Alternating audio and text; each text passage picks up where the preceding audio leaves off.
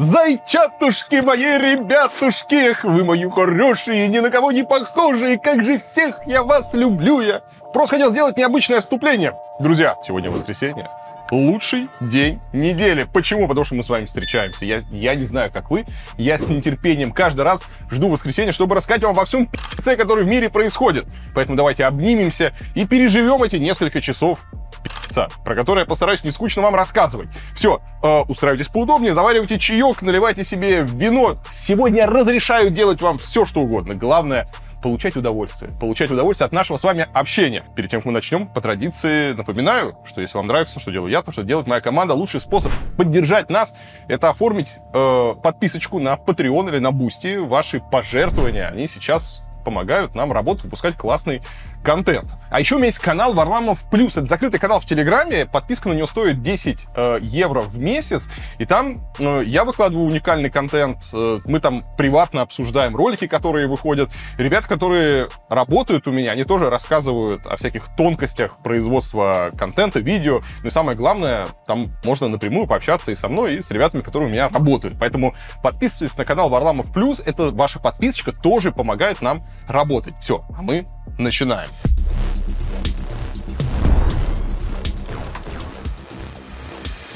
Ну и одна из главных тем этой недели это была массовая атака беспилотников. Ну, то есть беспилотники и раньше залетали на территорию России, но на этой неделе прямо было активно. То есть за один лишь только день, 28 февраля, сразу в пяти регионах России нашли обломки беспилотников. Об атаках дронов сообщалось в Адыгее, Белгороде, Брянской области, Краснодарском крае и даже Подмосковье. В Белгороде обнаружили сразу три беспилотника. Мэр города говорит, что один из них залетел в окно квартиры, а два других других упали на улицах. Никто не пострадал, но три машины получили повреждения. Неустановленный летательный аппарат также упал в поселке Вадыгеи. Тоже никто не пострадал, повреждена хозяйственная постройка на ферме. Ну а в Туапсе в результате атаки двух беспилотников произошел пожар на нефтебазе. По данным телеграм-канала Астра, недалеко от места взрывов находилась казарма с российскими военными.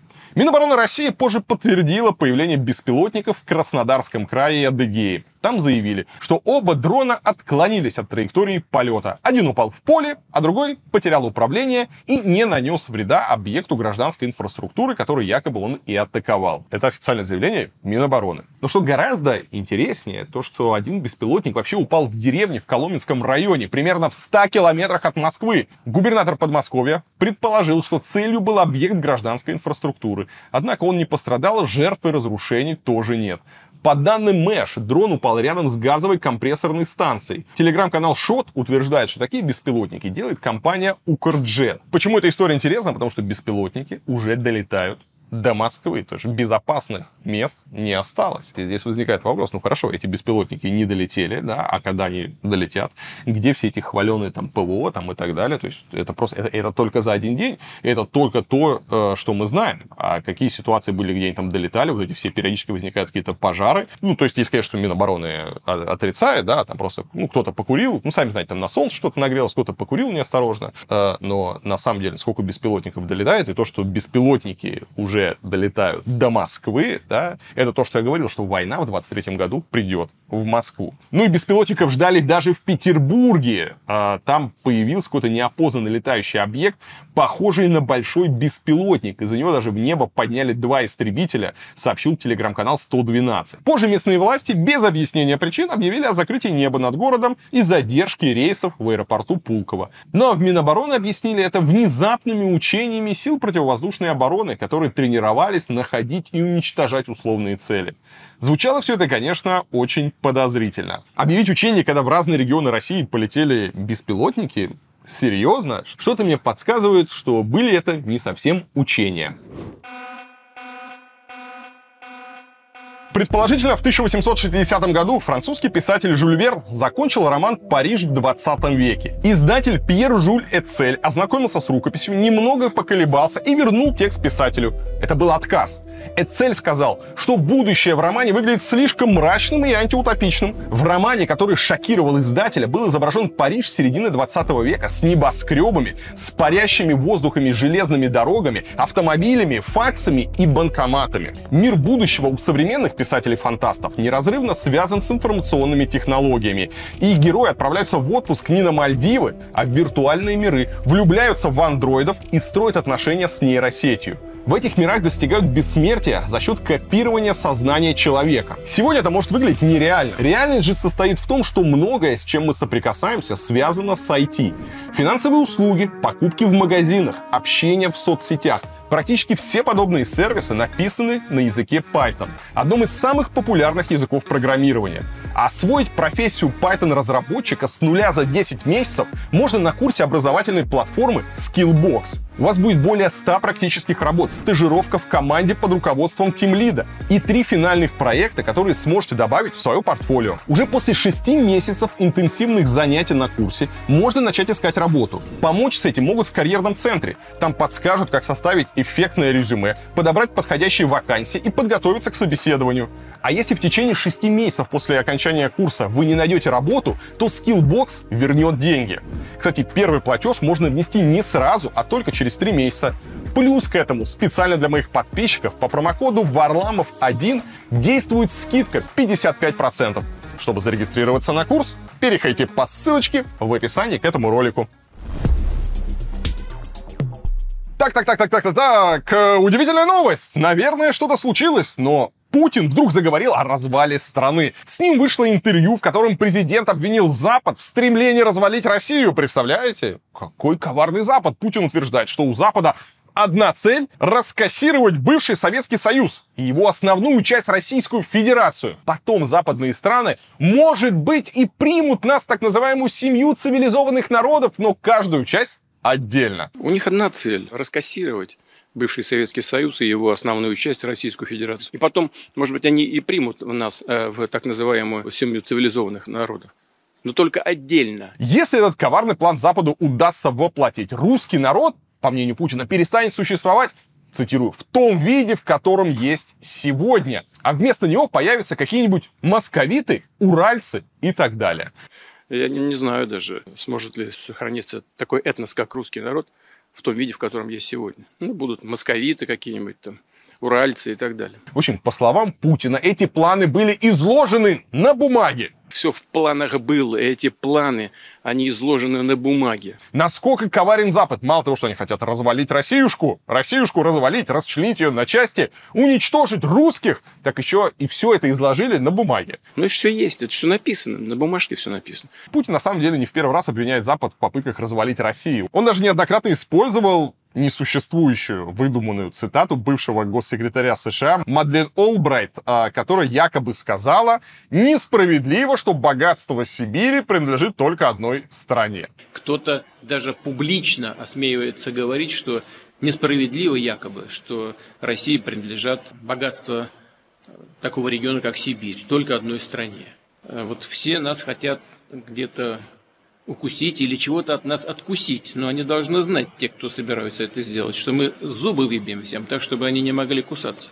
Да, и несмотря на то, что Олбрайт никогда не произносил этой фразы, в Рунете ее цитируют с начала нулевых. Кстати, очень интересно, а в курсе ли сам Путин, что он неоднократно ну, э, произносит выдуманную цитату несуществующую, то есть он неоднократно тиражирует вот этот вот э, фейк, и делает ли он это осознанно, то есть э, он в курсе, что это фейк, но такой думает, ну, для цели, там, чтобы сплотить вокруг меня там подданных, как на войне все средства хороши, особенно на войне внутренней пропагандистской информационной войне все средства хороши, и какая разница, произносила или не произносила, может быть, думала это э, Мадлен э, Олбрайт, вот так вот. Или он действительно верит, что она это произнесла, и просто его помощники, его спичрайтеры теперь стесняются царя расстраивать и стесняются Путину говорить, э, слушай, чувак, на самом деле она это не говорила, давай прекратим уже бесконечно все это дело цитировать. В своем интервью, правда, Путин не стал уточнять, какие именно планы Запада, изложенные на бумаге, имеются в виду. Ну, может быть,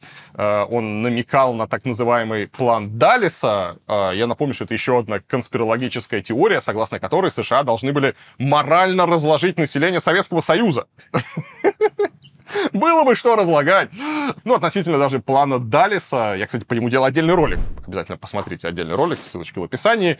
Э, и это тоже известный фейк, конспирологическая теория. Никто никогда э, не видел каких-либо доказательств э, подобного плана. Но пока что, как можно заметить, Путин сам прекрасно справляется с воплощением в жизнь того, что он называет планами Запада. Он, например, столько лет пугал всех расширением НАТО, что из-за войны с Украиной заявки в НАТО действительно подали Швеция и Финляндия. И я не сомневаюсь, что они в ближайшее время в НАТО вступят, и тем самым граница, прямая граница с НАТО у нас увеличится на тысячи километров. А, Путин столько лет твердил, что вокруг России сплошные враги, ну, что действительно получил войну, в которой никто его не поддерживает. Даже, казалось бы, верные союзники, они как-то топчутся в сторонке и не спешат э, помогать Путину. Можно вспомнить, например, тот же самый Казахстан. Помните, год назад, в январе 22 года, с чего, чего начался 22 год? 22 год начался с в Казахстане, с протестов, и э, Путин на помощь Такаеву послал э, военных. Они там провели свою там контртеррористическую операцию, постреляли там большое количество людей, ну, подавили, подавили протесты, тем самым Такаев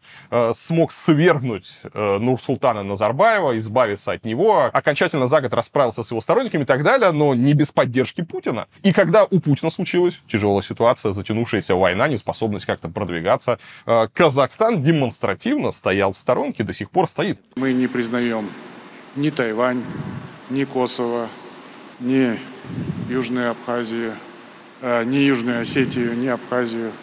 И, по всей видимости, этот принцип э, будет применен и в отношении квазигосударственных Э, территорий, коими, на наш взгляд, являются Луганск и Донецк не знаю, может быть, под ковром они там как-то друг другу и помогают, но, по крайней мере, публично Казахстан э, войну России против Украины не поддержал. Ну и теперь Путин заговорил про распад России и исчезновение русского народа. Хочется сразу сказать, горшочек не вари. Но что касается всей этой теории, то понятно, что это страшилка для избирателей, страшилка для внутренней аудитории. Ну, потому что если трезво посмотреть на ситуацию, то мы видим, что Запад так хочет развалить Россию, что так вот прямо ему не терпится, что уже вот тот Запад год все никак не дает Украине, например, э, вооружение, которое Украина э, просит. А все поставки отделываются какими-то крошками с натовского стола. Ну, казалось бы, давай, давай, давайте представим. Давайте мы сейчас пофантазируем, и мы сейчас с вами переместимся в вселенную, которую Путин пытается транслировать своим избирателям. Вот есть коварный Запад, который мечтает уже развалить Россию, мечтает уничтожить,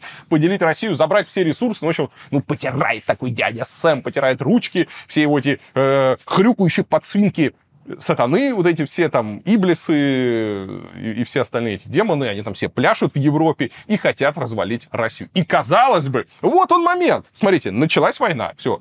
Путин начал войну, все силы, они стянуты э, в Украину.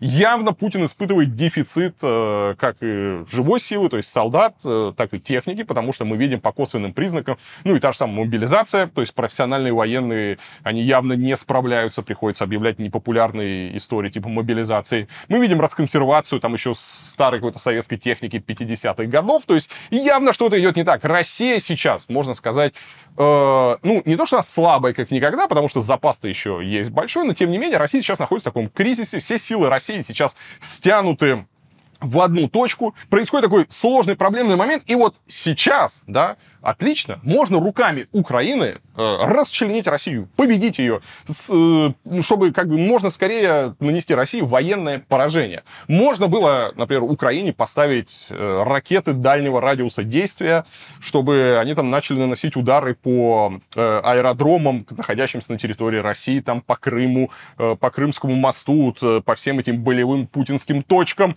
Э, можно было быстро, оперативно дать нормальные системы ПВО Украине, чтобы Россия не могла э, так э, эффективно бомбить энергоинфраструктуру украинскую. Можно было много чего сделать и сделать это оперативно. Но Запад, по крайней мере, как показывает вот э, первый год войны, он делает все, чтобы до сих пор не расстроить Путина. Они откладывают до последнего передачу там этих танков несчастных, там вот и они не дают нормальные там ракеты и так далее. Нет, конечно, может быть, опять же, под ковром это передают, мы просто об этом не знаем, но выглядит все так, что Запад делает прямо все, чтобы, да, вы там воюете, воюете, воюете, конечно, будет здорово, если Украина там победит, но, блядь, нам никакого крупного кипиша не надо. И опять же, судя по тому, что сейчас происходит, я не вижу вообще никаких признаков, что Запад хотел бы как-то уничтожить Россию, расчленить Россию, уничтожить русских и забрать все наши ресурсы. Мне кажется, Запад сейчас хочет, чтобы война как можно скорее закончилась, чтобы она заморозилась там на каком-то, не знаю, там по линии 24 февраля, по какой-то новой линии там и хер бы с ним, да, чтобы уже все это наконец прекратилось, чтобы можно было подснять какие-нибудь санкции, чтобы можно было дальше продолжать там торговать. И,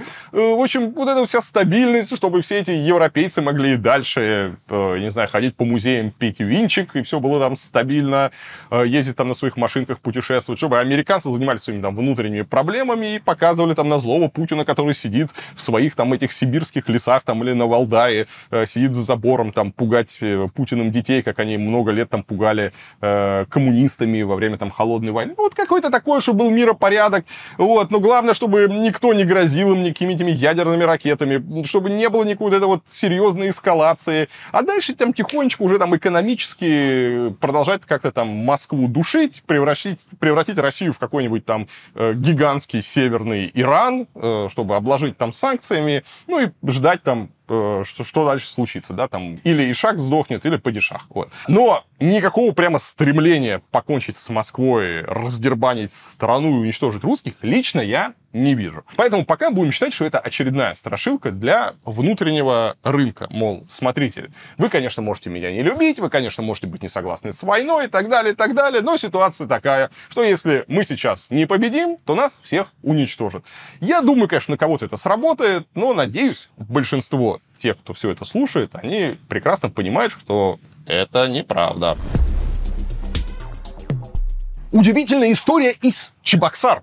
Чебоксар, замечательный русский город, и в Чебоксарах есть э, хлебокомбинат Петровский. Замечательное русское название. Так вот, этот хлебокомбинат начал выпускать хлеб мужества. Так переименовали знаменитый Бородинский. Сука, был нормальный бородинский хлеб, теперь хлеб мужества. Хлебокомбинат напомнил, что по легенде рецепт бородинского хлеба был придуман настоятельницей Спаса Бородинского монастыря в память героев Бородинской битвы. Казалось бы, новое название «Хлеб мужества» вполне в духе времени патриотического и милитаристского угара. Но журналисты обратили внимание, что упаковку для хлеба мужества выполнили в цветах украинского флага. Она желто-синяя, тогда как у Бородинского была желто-черная. Пока что чебоксарское предприятие не заставили поменять упаковку, а полиция на это никак не отреагировала. Хотя даже странно, ведь после начала войны у нас постоянно хватает людей, которые э, как-либо сочетают синий и желтый цвета. Например, осенью в Москве полицейские увезли в отдел пятиклассницу за желто-синюю аватарку. Что же касается хлеба, то совершенно непонятно, как это название использовать. Хлеб – мужество. Типа, не знаю, там, э, дорогой, пойди в магазин, купи мужество, купи мужество мужество продается в России? Вообще, что, у вас, му, у вас мужество есть? Нет, разобрали. Все мужество у нас разобрали. Вот, я еще не понимаю, хлеб мужественный. Ну, как-то понятно. Стремно, конечно, но можно. Нарезное мужество выглядит совсем как-то странно. Да и вообще, зачем отказываться от уже известного всем бренда Бородинский? Ну, разве что с хлебокомбинатом решили судиться, не знаю, какие-нибудь владельцы этого бренда. В общем, э, я бы такой хлеб не купил. Ну, а что касается цветов, то, на мой взгляд, доебываться до цветов упаковки могут только мудаки. Кстати, в желто-синих цветах в каталоге хлебокомбината сделана упаковка ванильных баранок Петруни. Надеюсь, за директором комбината еще никто не выехал. Министерство обороны и Министерство культуры коллаб года, да, сразу уже. В общем, Минобороны и Минкульт начали формировать агит-бригады из артистов, которые будут поднимать дух российских солдат. В общем, почти как Великую Отечественную войну, ну только с Газмановым и Шаманом. По словам министра культуры Ольги Любимовой, агит-бригады будут навещать солдат на реабилитации, давать концерты, выступать на площадях и гастролировать по регионам. В общем, работы будет много. Можно будет, как Газманову, купить не один пуховичок Прада. Кстати, глава Минкульта утверждает, что артисты сами просят позволить им поучаствовать, помочь общему делу тем, что они умеют и любят делать в самом деле. Почему бы не поучаствовать? Дополнительный гонорар прямо из бюджета э, это лишним не будет. Да и врагом народа никто не объявит. Вообще сейчас уникальное время для различных бездарностей. То есть даже мы сейчас отбросим ну, идеологию, Э, и посмотрим, например, то, что происходило там в советское время. Вспомните, сколько было, ну, прям очень сильных песен во время Великой Отечественной войны. А, да и, ну, и до войны вообще, то есть у советской власти как-то с пропагандой было, ну, получше. То есть э, на, на советскую пропаганду работали действительно талантливые люди, можно что угодно говорить, но э, там с самого начала советской власти, не знаю, там, вспомнить того же Маяковского, который там активно занимался там агитацией. Один из главных э, пропагандистов был э, раннего советского времени. Вспомните там песни Великой Отечественной войны, которые до сих пор люди поют и считают там чуть ли не главными песнями, э, которые у нас есть там в нашей культуре. То есть был, ну, действительно был какой-то подъем, и подъем в том числе был творческий. То есть люди делали э, что-то классное. И посмотрите, какие бездарности, какая просто непонятно откуда вылезшие там, от, откуда там все эти артисты. Я даже сейчас не про шамана говорю, ладно, хер бы с ним, но какие-то, блядь, рэп из Катюши. Пока Лаков орошает почву, эту войну потомки назовут великой.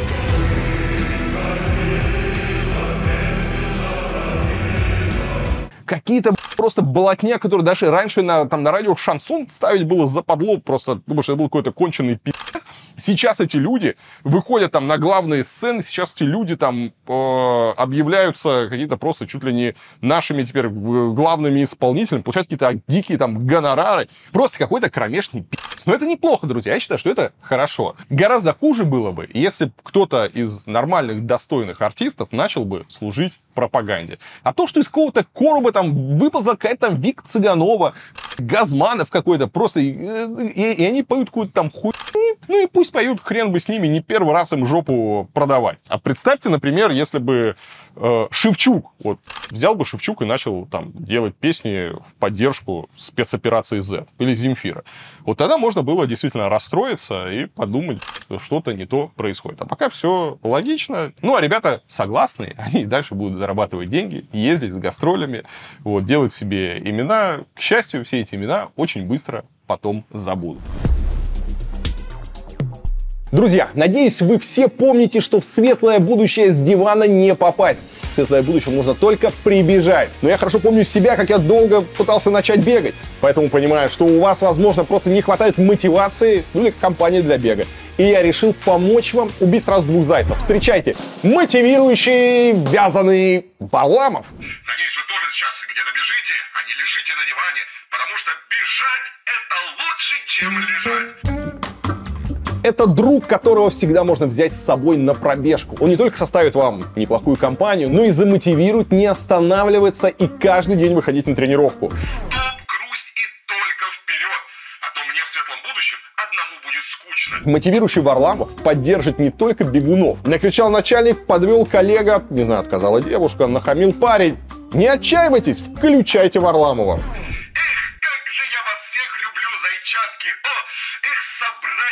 Сейчас всех вместе, обнять, поцеловать, затискать. В общем, друзья, я вас всех очень люблю и хочу, чтобы вы могли это услышать в нужную минуту. Так что заказывайте новые игрушки и не хандрите. Мотивирующий Варламов вас поддержит. Просто сожмите игрушку в районе груди, сердечко его вязаного. Я обнимаю, я целую вас всех, ваши носы и щеки. Желаю вам роскошного дня. Я желаю вам хорошего настроения. И обязательно сделать хотя бы первый шаг по направлению к светлому будущему. Но поторопитесь, потому что это, как обычно, лимитка. Тираж ограничен. Мы выпустили всего 100 штук.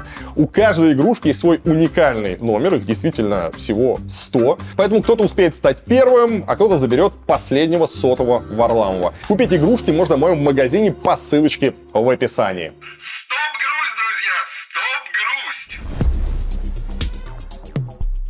Кстати, о деньгах. В Белгородской области на строительство засечной черты на границе с Украиной потратили 10, сука, миллиардов рублей из регионального бюджета. Да, а какой пиздец. Э, И это, э, ну, это официальные данные, об этом отчитались местные власти. Засечная черта представляет собой многокилометровую линию с окопами, рвами и бетонными противотанковыми пирамидками. Кстати, относительно вообще всей этой засечной черты, эксперты говорят, что это полная хуйня. Во-первых, Украина не собирается нападать на Россию, их интересует возвращение своих территорий по границам 91 2021 года. То же самое говорит и Запад, неоднократно это подчеркивает. Ну, а во-вторых, как мы видим, современная война — это не только там «Ура! За родину, за Путина там, или э, и, и, и все куда-то бегут, а это в первую очередь работа артиллерии, работа умных всех этих ракет, дронов и так далее, которым все эти засечные черты к черту э, погоды не делают. Как заметило белгородское издание «Фонарь», сумма в 10 миллиардов на засечную черту в два раза выше затрат на строительство двух инфекционных центров в регионе, последний из которых открыли в этом феврале. Ну, еще немного цифр. На здравоохранение в 2023 году бюджет Белгородской области выделил 2 миллиарда рублей. Это в 5 раз меньше, чем на окопы и пирамидки вдоль границы. На строительство и капитальный ремонт школ выделили 4,7 миллиарда рублей, вдвое меньше стоимости засечной черты. На покупку учебников, рабочих тетрадей, наглядных пособий для школьников потратит 1,1 миллиард рублей, в 9 раз меньше. На программу «Социальная поддержка семьи и детей» 5,3 миллиарда. На жилье для детей-сирот 775 миллионов рублей, в 12 раз меньше, чем стоит засечная черта. На переселение граждан из аварийного жилья всего 480 миллионов рублей. Вы думаете, аварийного жилья в Белгородской области? Его хоть отбавляй, но денег нету переселить людей. Поэтому на аварийное жилье в 2023 году потратят в 20 раз меньше денег. На строительство домов для многодетных семей всего 250 миллионов рублей, почти в 40 раз меньше. На жилые помещения семьям с детьми инвалидами 144 миллиона рублей. В 70 раз меньше. Ну что ж, 10 миллиардов рублей. 10 миллиардов бюджетных рублей на засечную черту потратили. От ежедневных обстрелов, в которых гибнут жители Белгородской области, она почему-то не спасает. Только на этой неделе в Белгороде рухнули три беспилотника, а за год войны с Украиной в Белгородской области погибли 28 мирных жителей, в том числе и дети. Кстати, изначально засечная черта должна была называться линией Вагнера, так как в строительстве хотел поучаствовать Пригожин. Я теперь понимаю, 10 миллиардов рублей, почему бы не поучаствовать. Но местные власти, как писали местные СМИ, дали ему отворот поворот. Что здесь можно сказать? К сожалению, большинство людей, глядя на ситуацию вокруг себя, не анализируют упущенные возможности. То есть, как рассуждает обычный человек. Вот он живет в своем бараке, который еще при Сталине был построен. Ждет, когда его переселят, еще что-то, но вроде все как-то стабильно. Ну, там плесень, туалет вот с дыркой на улице. Все, все стабильно, все нормально, вот все родненькое стоит. Ну, даже не все так плохо. Есть прорывы, например, мэр, может быть, там дверь обещал починить после войны. Тоже такая вот стабильность. И люди анализируют ситуацию и говорят, да все нормально, у нас жизнь худше лучшему не меняются, потому что куда уж хуже, да, у нас э, не жили хорошо, не надо и начинать. Но люди почему-то не анализируют, а как они могли бы жить, куда можно было потратить все эти деньги, как мог бы измениться их город и уровень жизни в нем. Для Белгорода можно было бы, например, вместо засечной черты закупить современные автобусы, а с Украины можно было выстраивать нормальные дружеские отношения. Белгородцы, как раньше, ездили бы в Харьков там на выходные. Но теперь они запускают по Харькову ракеты. В прошлом году власти региона уничтожили в Белгороде троллейбусную сеть, якобы из-за нерентабельности и отсутствия денег на ее содержание. Тогда чиновники жаловались, что ностальгия по электротранспорту дорого обойдется бюджету. Ведь только на реновацию контактной сети нужно полтора миллиарда рублей, а троллейбусный парк изношен на 95%. Поэтому троллейбус уничтожили. А денежки нашлись на войну. На них построена засечная черта. Хотя на эти 10 миллиардов можно было у той же Беларуси купить почти 500 современных электробусов Витовт. Они стоят по 12 миллионов рублей за штуку. И это обеспечило бы Белгород современным общественным транспортом на следующие 10 лет. Но война для чиновников важнее. А людям, которые сегодня бьют себя в грудь, да, смотрят телевизор, зомбированы этой пропагандой, стоит немножко остановиться, посмотреть вокруг и задуматься, почему они живут в таком говне. Почему они живут так, как они живут. Почему они ездят на убитых каких-то там маршрутках грязных там. Почему они дышат всяким говном. Почему в их городе нет нормального общественного транспорта. Почему нет нормальной безбарьерной среды. Почему у нас до сих пор нет ни одного города России, где э, человек с ограниченными возможностями там, на инвалидной коляске не может без сопровождения передвигаться, как делают это люди в загнивающей Европе. Почему у нас у людей нищенские зарплаты, нищенские пенсии, на которые там не то, что путешествовать э, люди не могут, как это делают там в цивилизованном мире, в развитых странах. Они даже нормальных продуктов все покупать не могут. Почему они жрут всякое говно из какого-то пальмового масла и хрен пойми, там из чего все это говно там готовят. Почему все это происходит? Вот надо задуматься. Как могло быть? Действительно ли была нужна засеченная черта? Я не говорю сейчас там про оборону, кто скажет, а как на нас тут напали? Как, ну, это... Задуматься, задуматься, да. А все ли, все ли правильным ли курсом мы идем? Все ли нормально, да? Действительно ли вот э, то, к чему мы сегодня пришли, это было там необходимо, не, может быть, какая-то там авантюра, еще что-то. Задайте себе вопрос, остановитесь немножко, посмотрите вокруг, и, возможно, ответы, которые у вас в голове родятся, они вас расстроят. Что еще интересного произошло в России? С 1 марта вступили в силу новые правила дорожного движения для электросамокатов, гироскутеров и других средств индивидуальной мобильности, как их обозвали в законе. Итак, теперь ездить на них разрешено со скоростью максимум 25 км в час, а передвигаться по тротуарам и велодорожкам можно только при условии, что устройство весит не более 35 кг. На электросамокатах любого веса разрешено ездить по правому краю дорог, но только если вы старше 14 лет, и только там, где разрешено движение велосипедистов, а максимальная скорость движения ограничена 60 км в час грубо говоря, в городской черте и не на внутренних трассах, там типа третьего транспортного кольца. Самокат при этом должен иметь тормоза, а также фары белого и красного цвета. В МВД обещают, что с введением новых правил ситуация с электросамокатами концептуальным образом не изменится. Гаишники якобы не будут гоняться за ними по паркам и тротуарам, чтобы измерить их скорость. Да нет, не будет, конечно, полиции гоняться там за ними там, по, по, по паркам, по там, тротуарам, догонять, измерять их скорость. Но нет, не ставится такой цели, в конце концов. Если действительно интересно, как вообще планируется контролировать соблюдение правил там, с самокатчиками? Спасение утопающих – дело рук самих утопающих. Он точно такой же уязвимый участник дорожного движения, как пешеходы, как там угу. пожилые люди, как мотоциклисты, велосипедисты, и как раз меньше всех заинтересован в том, чтобы попадать в какую-то там неприятную ситуацию. Но а, те ребята, которые себе покупали какие-то супермощные электросамокаты, способные там разгоняться там до 60 км в час там и так далее, им, наверное, стоит поднапрячься, потому что я думаю, сейчас по весне какие-нибудь будут показательные процессы с изъятием, со штрафами и со всеми остальными историями, чтобы на чем-то примере кого-то запугать. Так что берегите себя и соблюдайте правила, особенно на электросамокатах. Довольно опасная штука. Новости автомобилестроения – Количество произведенных в России автомобилей упало до исторического минимума в 620 тысяч машин за год. Об этом рассказал зам главы Министерства промышленности Альберт Каримов. До этого худшим результатом был 2009 год, когда в стране собрали 729 тысяч машин после начала войны в Украине производство автомобилей в России свернула большая часть компаний из Европы, США и Японии. Например, французская Renault остановила сборку на заводе в Москве и продала его властям за символическую стоимость в 2 рубля. Теперь там собирают автомобили под отечественной маркой «Москвич». Ну, хотя на самом деле это китайские джаки, э, которые к тому же продаются гораздо дороже, чем на исторической родине. И на самом деле, конечно, никто их не собирает, просто переклеивают шильдик. Ну а с отечественным автомобилестроением жопа полная. Кто бы мог подумать. В принципе, ничего неожиданного в этом нет. На этой неделе в Госдуму все-таки внесли законопроект о запрете дискредитации пригожинских зэков из ЧВК Вагнера. Именно это своему идеологическому союзнику обещал спикер Госдумы Володин. Теперь он хочет сажать россиян на срок до 15 лет, если те продолжат, я не знаю, как-либо дискредитировать тех же самых вагнеровцев. А здесь это мы сейчас обсудим, потому что здесь просто невероятный простор для манипуляций. То есть официально это называется теперь ответственность за дискредитацию участников СВО.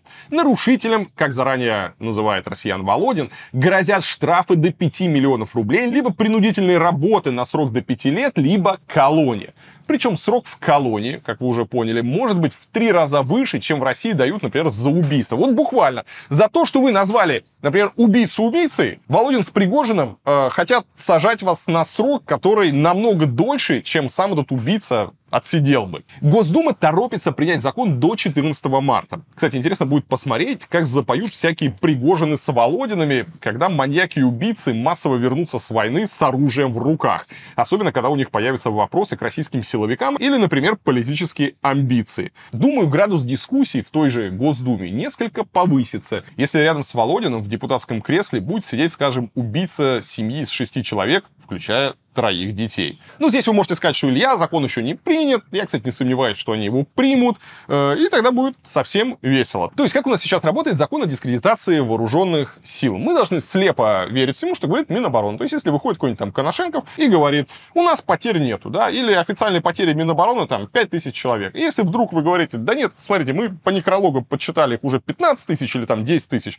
то он говорит, вы дискредитируете армию, потому что верить можно только Министерству обороны. А все остальное это провокация, поэтому добро пожаловать в тюрьму. Ну или как выглядели все эти уголовные дела, например, о дискредитации армии, там, про Бучу. Э, вам вышла Минобороны и сказала, значит, это все фейк, э, это все украинцы придумали, раскидали там актеров, каких-то трупов, чтобы дискредитировать российскую армию. И если вы вдруг э, почитали другие расследования, если вдруг вы изучили ситуацию, и если вдруг вы не согласны с мнением Минобороны, то, пожалуйста, вот вам уголовочка, и можно там на там, 8-9 лет куда-то отъехать, этих уголовочек там достаточно уже возбудили. Но тогда было понятно. То есть есть Минобороны, которая по закону сегодня считается истиной в последней инстанции. Теперь говорят, что дискредитировать нельзя не только вооруженные силы, но нельзя дискредитировать и всех, кто участвует. Например, нельзя дискредитировать тех же самых вагнеровцев. Что может являться дискредитацией вагнеровцев? Да что угодно. Например, вы говорите, смотрите, там воюют уголовники. Но они же действительно уголовники, действительно.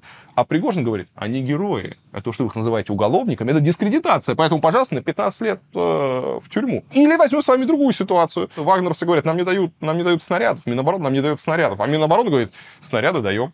И кто теперь будет, и, и кому теперь верить? То есть вообще ничего нельзя говорить. Или вспомните, как было с Солидаром, когда Пригожин говорит, это мы взяли Солидар. То есть бойцы ЧВК Вагнера взяли Солидар, и никто больше там никак не участвовал, говорит Пригожин. А тут выходит Минобороны и говорит, да не, наши десантники, там, ВДВ, это, это Министерство обороны, еще плюс какие-то там добровольцы взяли. Солидар. И вы такой, ага. То есть, если вы напишете, что Солидар был взят силами Министерства обороны Российской Федерации, то Пригожин подает на вас суд, говорит, вы дискредитируете моих бойцов, что вообще за хуй? И вы получаете пятнашку. А если вы пишете, что Солидар был взят исключительно бойцами ЧВК Вагнера, то приходит уже Министерство обороны, Шойгу и говорит, вы охуели.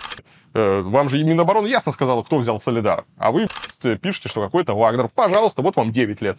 И выбирать нужно будет, есть два стула, 15 или 9. На какой сядешь? Да, в общем, э, история, конечно, с этими законами, они в буквальном смысле позволяют любого человека, кто хоть что-то э, высказывает, кто хоть что-то где-то говорит, пишет, освещает события, они позволяют любого человека посадить на какой-то гигантский лютый срок в тюрьму. Такие вот у нас замечательные времена. Ох, не скучно жить, друзья! прекрасной России настоящего. Дожить бы еще до прекрасной России будущего. Но это мечты, мечты, мечты. Ну а сам Пригожин тем временем замахнулся на святое и опубликовал список рекламных агентств, которые отказались от сотрудничества с ЧВК Вагнера. Отвечая на вопрос о сокращении численности наемников, куратор вагнеровцев сказал, что есть силы, которые подсушивают ЧВК том числе различные нехорошие агентства, которые не хотят рекламировать наемничество. Возникли колоссальные трудности с рекламными агентствами, несмотря на то, что я щедро финансировал рекламу о наборе в ЧВК «Вагнер». К примеру, многие московские рекламные агентства морщат припудренные носы и отказываются сотрудничать. Самое интересное, что в черном списке Пригожина Национальный рекламный альянс, Газпром Медиа и некая компания Эверест. Значит, первый это альянс, который учредили Первый канал, ВГТРК, Газпром Медиа и Национальная медиагруппа. По данным РБК с 2017 года почти вся реклама на российском ТВ проходит через него.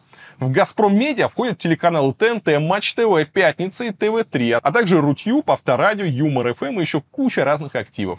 А Эверест, как оказалось, входит в национальную медиагруппу. Это первый канал СТС, РЕН ТВ, пятый канал Известия, ну еще различные кинокомпании. Ее создатель один из ближайших соратников Путина. И, как говорят, один из идеологов войны в Украине Юрий Ковальчук. А председателем Совета директоров НМГ с 2014 года является Алина Кабаева.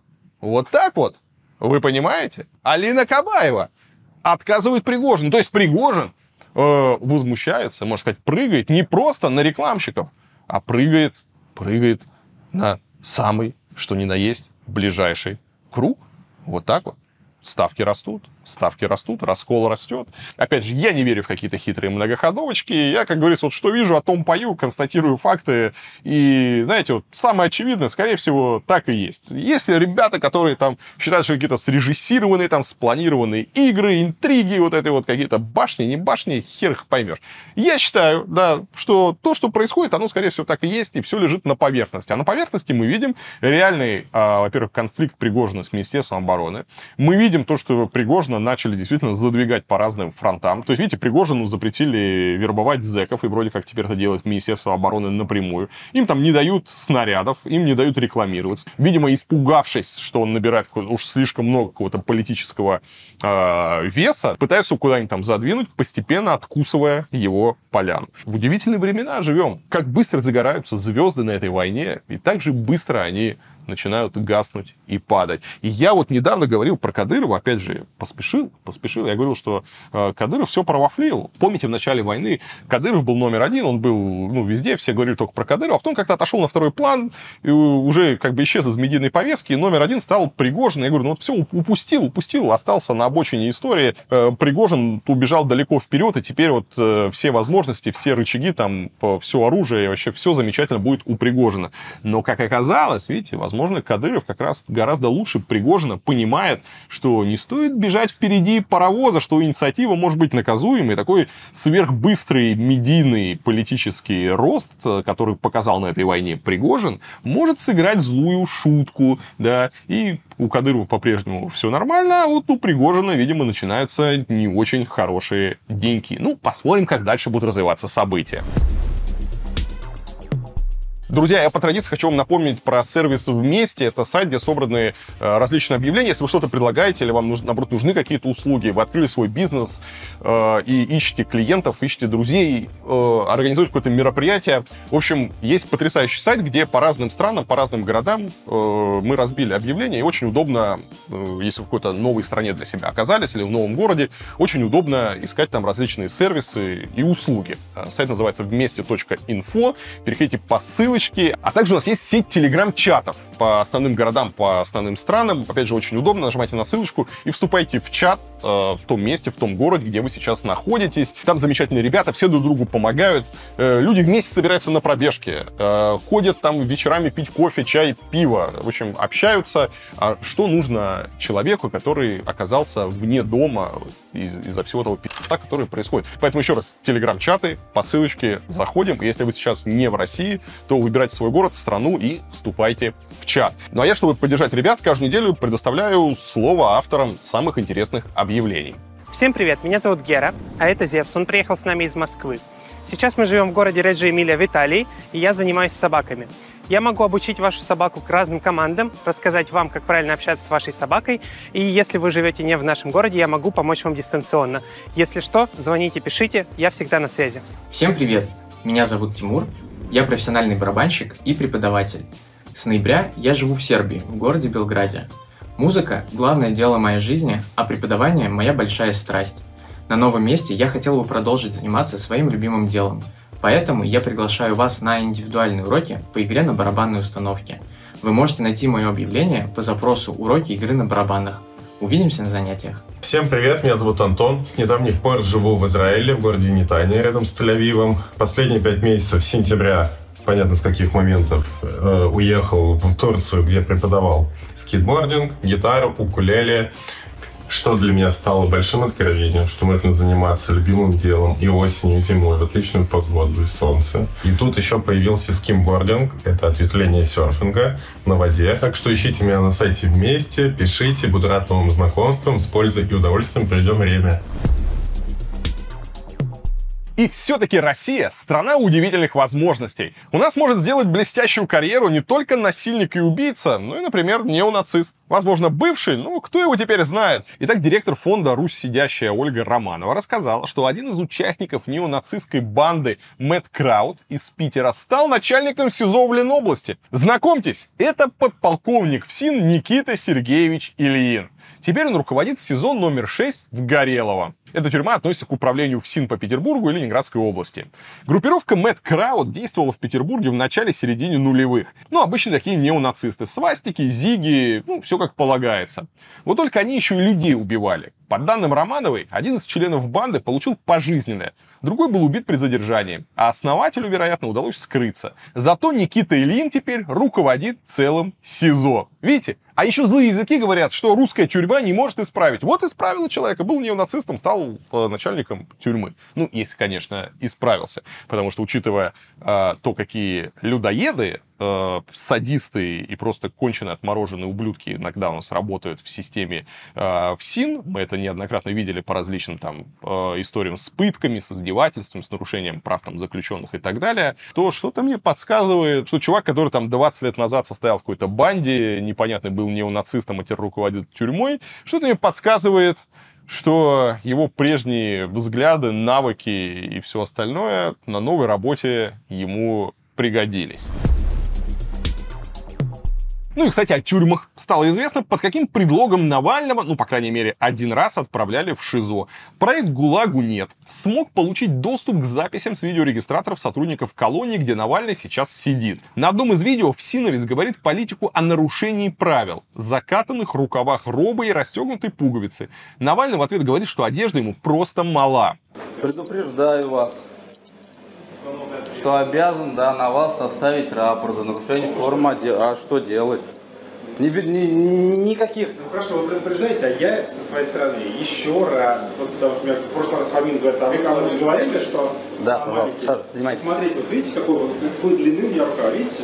Видите, какой у меня размер? У меня куртка маленькая. Ну вот смотрите, вот сейчас вы застегнули, замечательно. Ну, что, ну вот смотрите, ну вот ну, Вы не против, я вас не против. потрогаю? Вот смотрите. Ну, замечательно все. Ну, ну с рукавами вопрос нет. Ну, так и здесь одно расстегнуто были. Ну и здесь посмотрите, вот она мало. Второй момент. Сидели, ничем не занимались. Это страшное нарушение стало основанием для первой отправки Навального в штрафной изолятор. После этого он побывал там еще 10 раз. Видео еще раз доказывает, что над Навальным в тюрьме попросту издеваются, используя любой высосанный из пальца предлог, чтобы посадить его в ШИЗО. А если заключенный постоянно находится в штрафном изоляторе, его здоровье быстро ухудшается.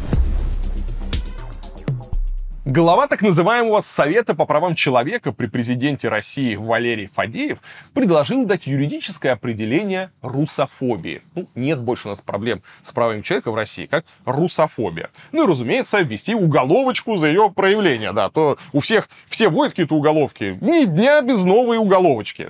Надо срочно э, новый какой-то репрессивный закончик ввести. Эта мера должна быть нацелена на иностранцев. То есть все граждан России уже как за нашли, осталось теперь посадить всех иностранцев. Фадеев объяснил, что сейчас нельзя наказать жителей других стран за проявление русофобии. А, обидно, очень хочется. А, нельзя, нельзя. Но в будущем такая возможность обязательно появится. Поэтому нужно быть готовым. Идею Фадеева уже поддержала Генпрокуратура. Конечно, это же... Ты посмотрите, в мире 8 миллиардов человек, и всех их можно посадить. Это замечательно. Юрий Хохлов из Управления по противодействию терроризму предложил рассмотреть русофобию как одно из проявлений экстремизма. Мы можем привлечь к ответственности, но учитывая, что это приняло распространенное и весьма нелицеприятное явление в странах Запада, мы считаем, что нужно усилить ответственность. Ну, то есть все, кто что-то высказывает, что им не нравится, теперь будут злостными экстремистами. На самом деле, я думаю, что эту статью они готовят для тех, кто из России уехал и продолжает э, критиковать действующую власть, потому что почему-то действующая власть, она считает, что она есть Россия. То есть, если тебе не нравится там Путин, значит, тебе не нравится Россия как говорил Володин, да, э, есть Путин, есть Россия, а нет Путина и России нет. Поэтому что Путин равно Россия, значит, если тебе не нравится политика Путина, значит, не нравится политика России, а значит, что ты, ты русофоб. А если ты русофоб, теперь, значит, ты равно экстремист, а если ты экстремист, надо тебя задержать, влепить тебе какой-то очередной безумный срок и где-нибудь попытаться тебя отловить. Я, конечно, не думаю, что что-то у них получится, но я думаю, у них есть какое-то внутреннее соревнование. Представляете, собираются какие-нибудь там, не знаю, где-нибудь на даче, там, в бане или где-нибудь там могут стоять в каком-нибудь ресторане, в каком-нибудь таком кабаке, кабаке, э, в бункере собираются там депутаты, члены Совета Федерации, всякие там советы по правам э, человеков и все остальное, и начинают таким мериться. Выходит такой Володин, говорит, а я закон принял, и теперь мы уехавших квартиры забираем. И все такие, о, мужик, похлопают его так, мужик, мужик, молодец, хорошо придумал. И вот Мизулина такая говорит, а я закон приняла, и теперь мы уехавших, у всяких иногентов отнимаем авторские права на их произведения, еще гражданство лишаем. Все таки о, молодец, молодец, молодец, это очень, очень, очень, очень хорошо, очень хорошо, да. И все смотрят на Фадеева, а, а ты что сделал, а ты что сделал? Он говорит, а я закон принял, и теперь все, кто э, недоволены Россией, они все русофобы, экстремисты, и мы теперь тоже будем их сажать. Вот. И больше происходит какое-то такое соревнование. Не знаю. Чем объявить это безумие по просто штамповке каких-то совершенно противоречащих друг другу этих репрессивных законов с какими-то безумными сроками, я, если честно, не понимаю.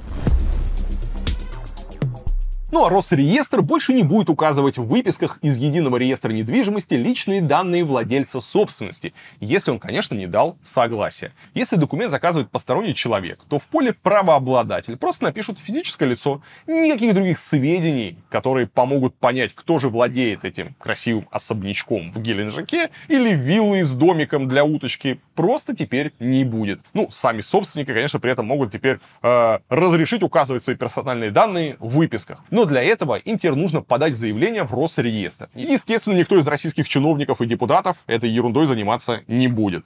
Почему это сделано? Я думаю, прекрасно понятно. Потому что многие расследования в России, они строились как раз на данных из Росреестра, где показывали, э, на кого оформлена там собственность, э, особенно там, если оформлена...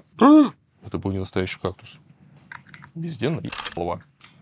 Особенно, если она была оформлена на какие-то там офшоры и так далее. Потом все это дело находили. Ну и, собственно, если вы посмотрите любое там расследование Алексея Навального, вы обязательно увидите кучу данных там из Росреестра, где показано, кого записана недвижимость, на все этих там бабушек, теть, там, э, друзей. И э, потом, изучая всех этих людей, доказывалось, кто на самом деле этой собственностью владеет. Теперь сделать это будет крайне сложно. То есть такой удар по расследовательской журналистике, который так в России почти не осталось. Но я думаю, невелика потеря, потому что учитывая количество сливов различных там баз данных, просто буквально недели не проходит, чтобы не взламывали какой-нибудь очередной крупный сервис, чтобы не было каких-то крупных утечек. Помните, недавно была там, да, из Роскомнадзора какая-то гигантская утечка. В общем, учитывая то, как часто все это ломают, как утекают там э, огромные массивы там переписок данных и документов, я думаю, очень скоро все эти данные из Росреестра, которые сейчас они пытаются засекретить, мы увидим э, в каких-нибудь очередных слитых данных. И расследователям опять будет что расследовать. Эх, Хорошо, что у меня нет никакой собственности, нет никакой, никакой квартирки нету. Даже немножко грустно. Но, знаете, чувствую себя невероятно свободным человеком. Вот меня, меня недавно спрашивали, Илья, а кого есть у вас в России какая-нибудь собственность? Ну, какая-нибудь квартирка есть там маленькая, домик, может быть, или еще что-то. Папа-папа-пап, ничего, ничего, можно не прятать. Да и прятать было нечего. Певец-шаман, которого пропаганда назначила главным голосом войны в Украине, пожаловался на жалобу. Итак, а, на Ярослава Дронова, э, так шамана зовут на самом деле. Кстати, Дронов хорошая э, фамилия русская. Не знаю, что он шаманом прикинулся, не знаю. В общем, э, на Ярослава нашего Дронова написали заяву в полицию. Написал некий гражданин из Тульской области. И ему не понравилась песня «Я русский».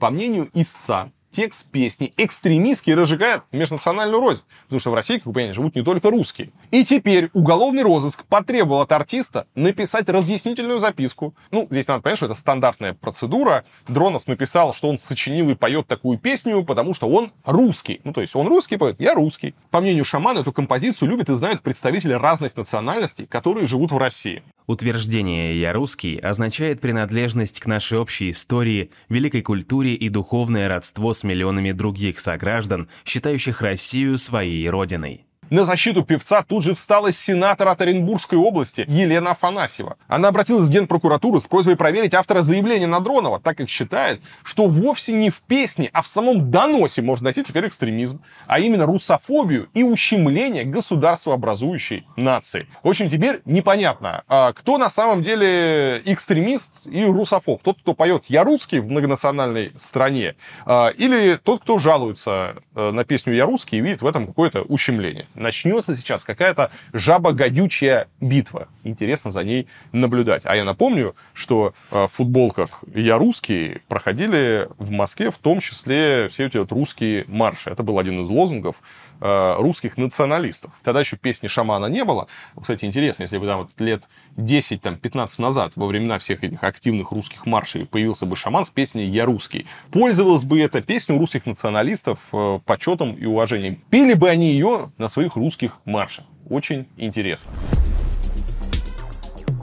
В годовщину войны в Украине житель Норвегии Хеттель Кране решил обрадовать российских дипломатов. Итак, в ночь 24 февраля он пришел с большим динамиком к дому в Осло, где живут сотрудники российской дипмиссии с их семьями, и громко включил звук воздушной тревоги.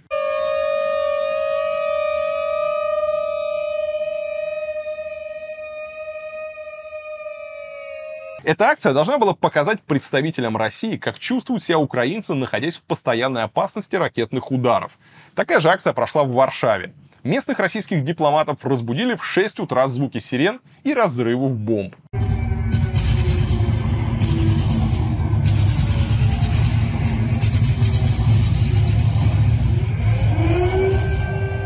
Вообще даже удивительно, что раньше никто до этого не додумался. Хотя периодически взломы радиостанции в России с запуском сообщений о воздушных тревогах тоже позволяют людям немного окунуться в ту атмосферу, в которой украинцы живут последний год. Объявляется воздушная тревога. Всем немедленно проследовать в укрытие. К сожалению, большинство граждан России, поддерживающих войну, имеют весьма смутные представления о ней.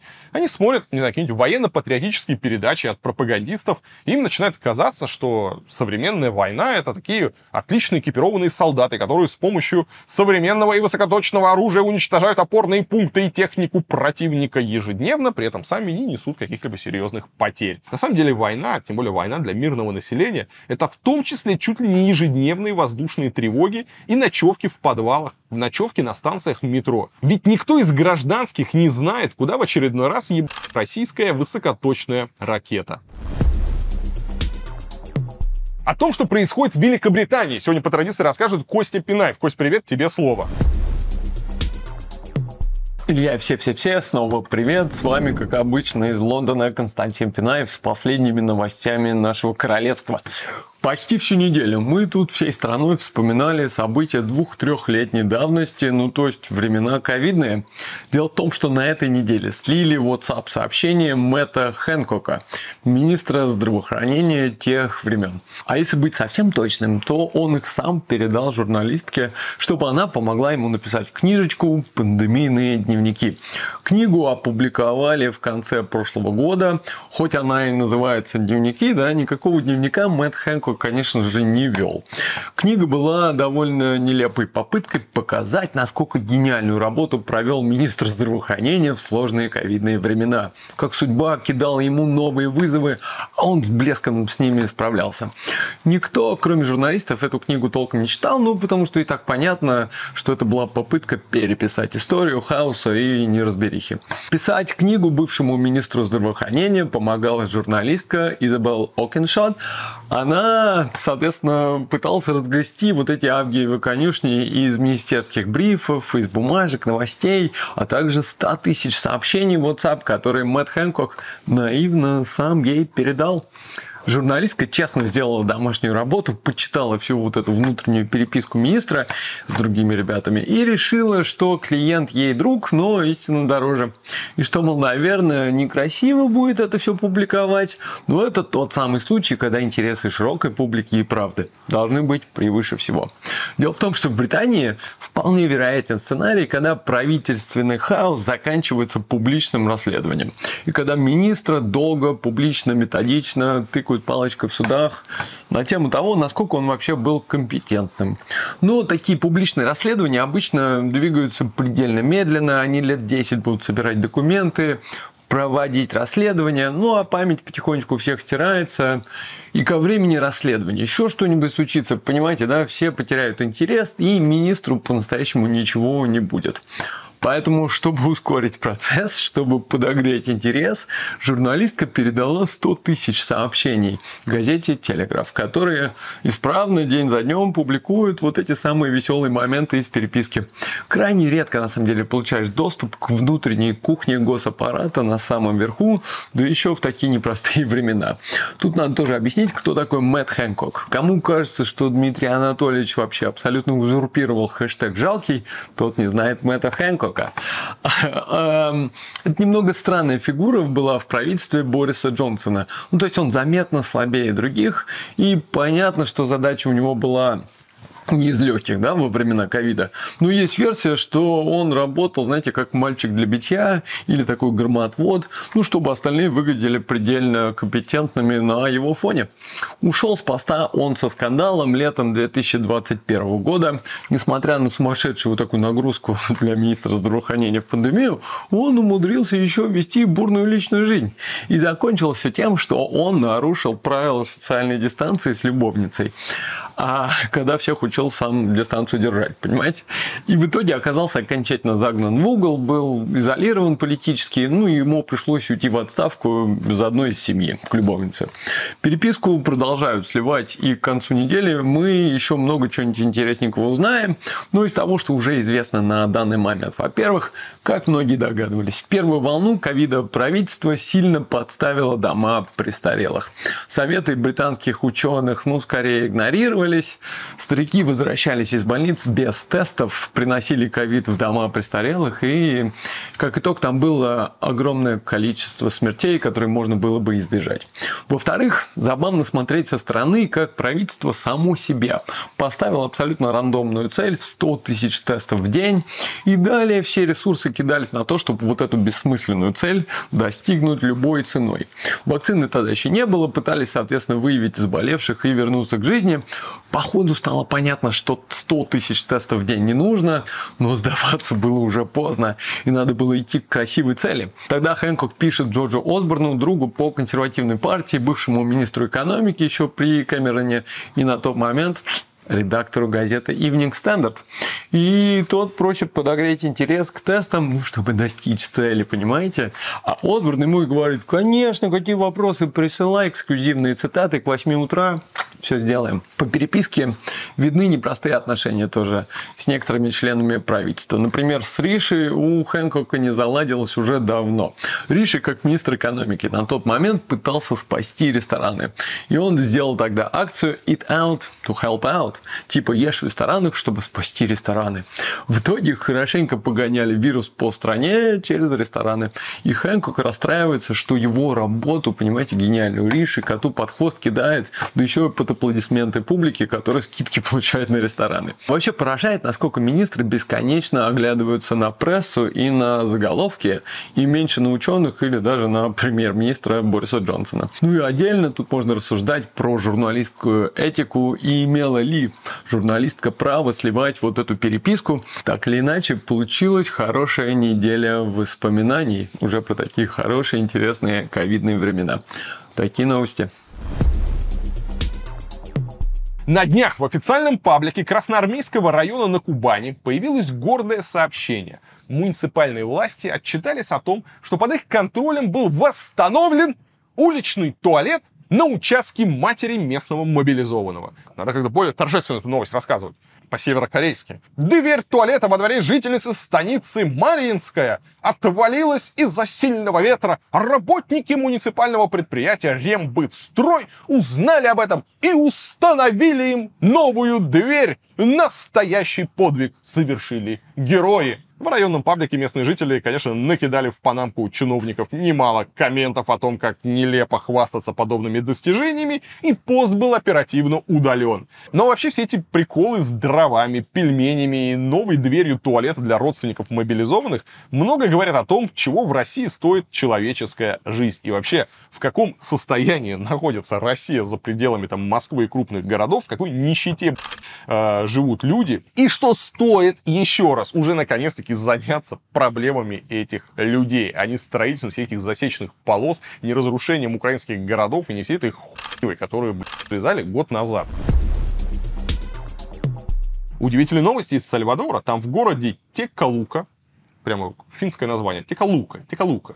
А если Текалука, будет финское в Сальвадоре Текалука. В общем, там открыли крупнейшую тюрьму в Латинской Америке. Или, как ее пафосно назвали, Центр сдерживания терроризма. Вместимость тюрьмы 40 тысяч человек. Туда будут сажать не простых граждан, а членов гангстерских группировок, которые занимаются наркотрафиком и оружием. Новая тюрьма состоит из восьми зданий, в каждом из которых по 32 камеры на 100 квадратных метров. Из удобств всего по две раковины и два туалета. И это при том, что в каждой такой камере собираются держать больше сотни бандитов. Некоторые правозащитники уже развернули кампанию против тюрьмы.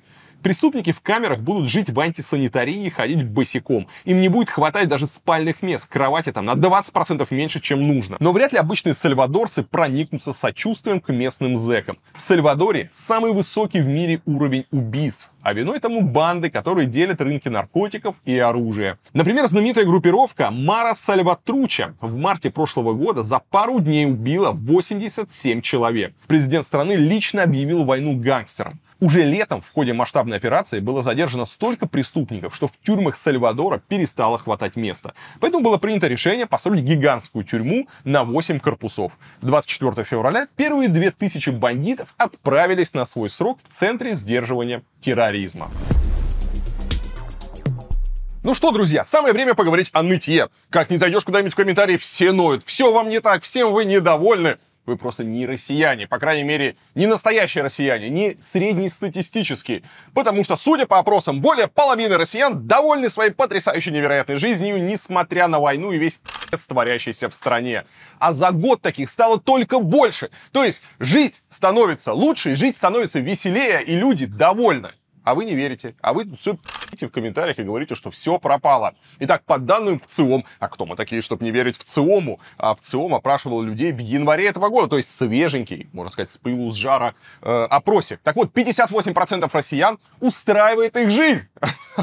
жаловаться. Это на 10% больше, чем в январе прошлого года. При этом 24% заявили, что частично довольны своей жизнью. А недовольных россиян оказалось всего 17%. Это на 7% меньше, чем в начале 2022 года. То есть благодаря войне люди стали довольными и счастливыми. Понятно? Вот он теперь хитрый э, план и многоходовочка. Рост уровня удовлетворенности россиян собственной жизнью пришелся на первое полугодие 2022 года. В феврале он вырос с 48% до 55%, в марте до 61%. После незначительного майского падения показатель вновь вернулся к более высоким значениям. Кроме того, почти 60% людей в России считают, что ситуация в стране в целом охуенная. С января по август 2022 года число оптимистов в России выросло с 53% до 67%. Вы себе представляете? Но в сентябре мобилизация, видимо, пошатнула оптимизм россиян, и пессимистов стало на 10% больше. После начала войны с Украиной число жителей России, которые считают, что Россия на правильном пути, выросло с 37% до 52%.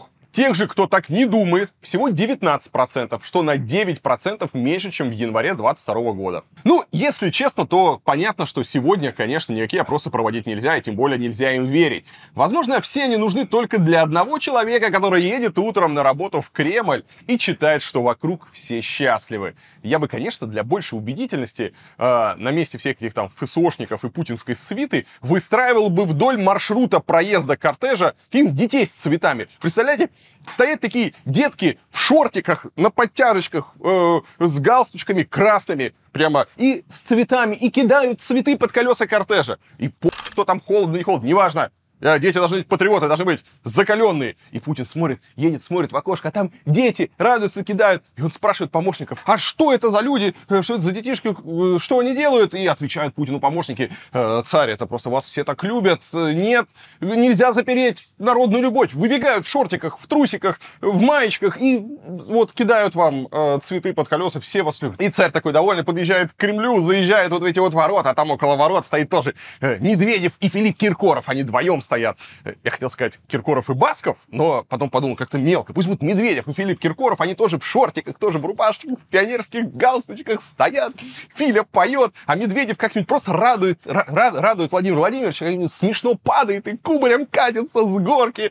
Царь смотрит, настроение хорошее, приезжает себе в Кремль, в кабинет, и вместо того, чтобы начать какую-нибудь очередную войну, не знаю, раздает всем ордена дружбы, потому что настроение хорошее сразу. Вот как надо, вот и все будет заеб будет страна вечного э, счастья и радости, а не вечного бесконечного пиздца. Ну а в целом, конечно, если серьезно посмотреть на все эти опросы, понятно, да, еще раз, они не имеют никакого смысла.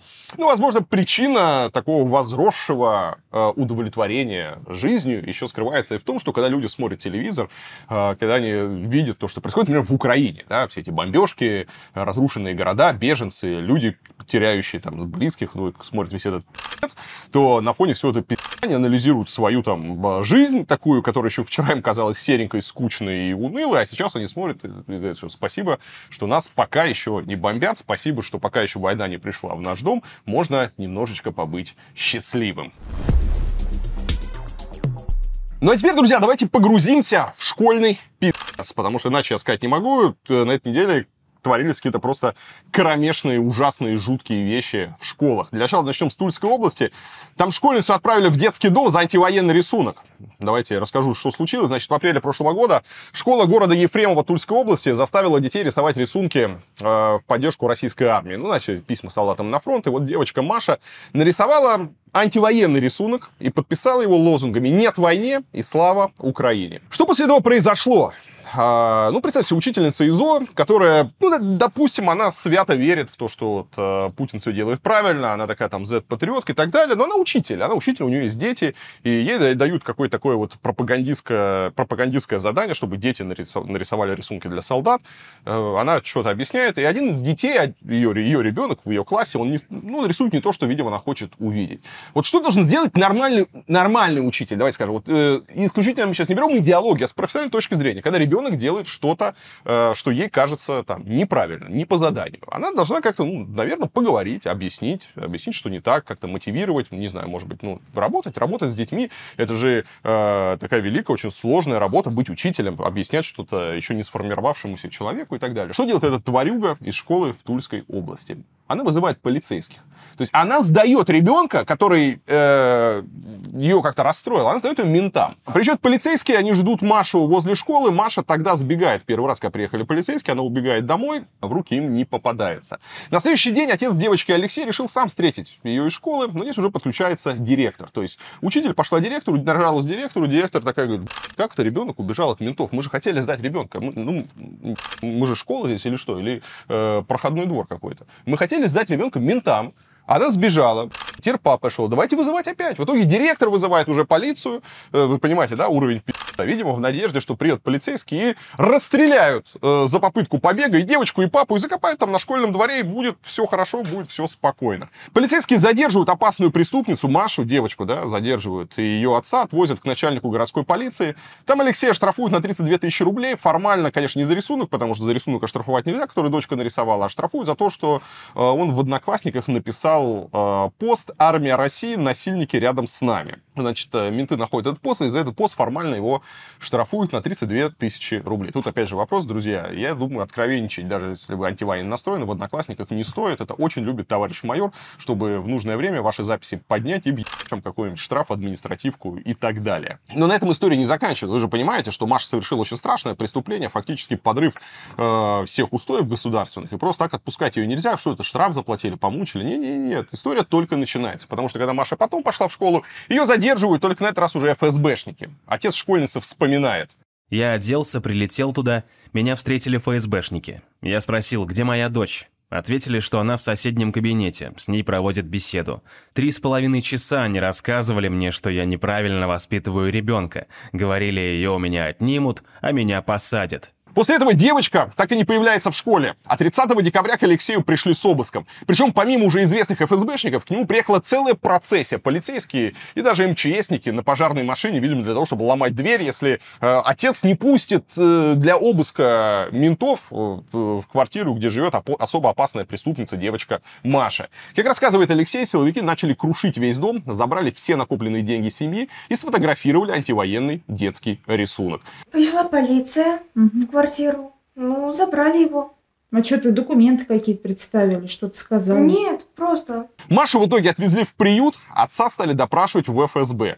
По словам Алексея, в выделении его избили под гимн России. Тогда же на него завели уголовное дело о повторной дискредитации армии. После того, как Алексей не пришел в полицию по повестке, его задержали. Машу же поместили в детский дом, пока отец не выйдет из-под следствия, ну или же пока не найдут мать девочки, которая не живет с ней с трех лет. Что можно сказать? История глубоко пиздец пи***овая. Эта история, она же не просто какой-то локальный случай случился, да, на самом деле такое пи*** много случается. Она очень характерная, потому что она показывает, что это не то, что какая-то единичная мразь где-то, гнида какая-то попалась вот в системе, которая просто отравляет жизнь, она вот портит э, жизнь людям. Нет! В этой же цепочке огромное количество людей задействовано. То есть от того, что девочка нарисовала рисунок и э, какой-то промежуточный финал этой истории в то, что ее отправили в детский дом, а отец сидит с уголовкой, там принимал участие десятки людей. То есть это учительница сама, вот первая, да, первый шажок, это учительница, э, которая вызвала ментов, это менты, которые приехали, это директор, который э, второй раз вызвала ментов, это ФСБшники, там и так далее, и так далее, там начальник полиции. То есть огромное количество людей наблюдали за этой историей. Они в этой истории участвовали, никто из них не дрогнул, никто из них не остановился и не задумался, а что ж мы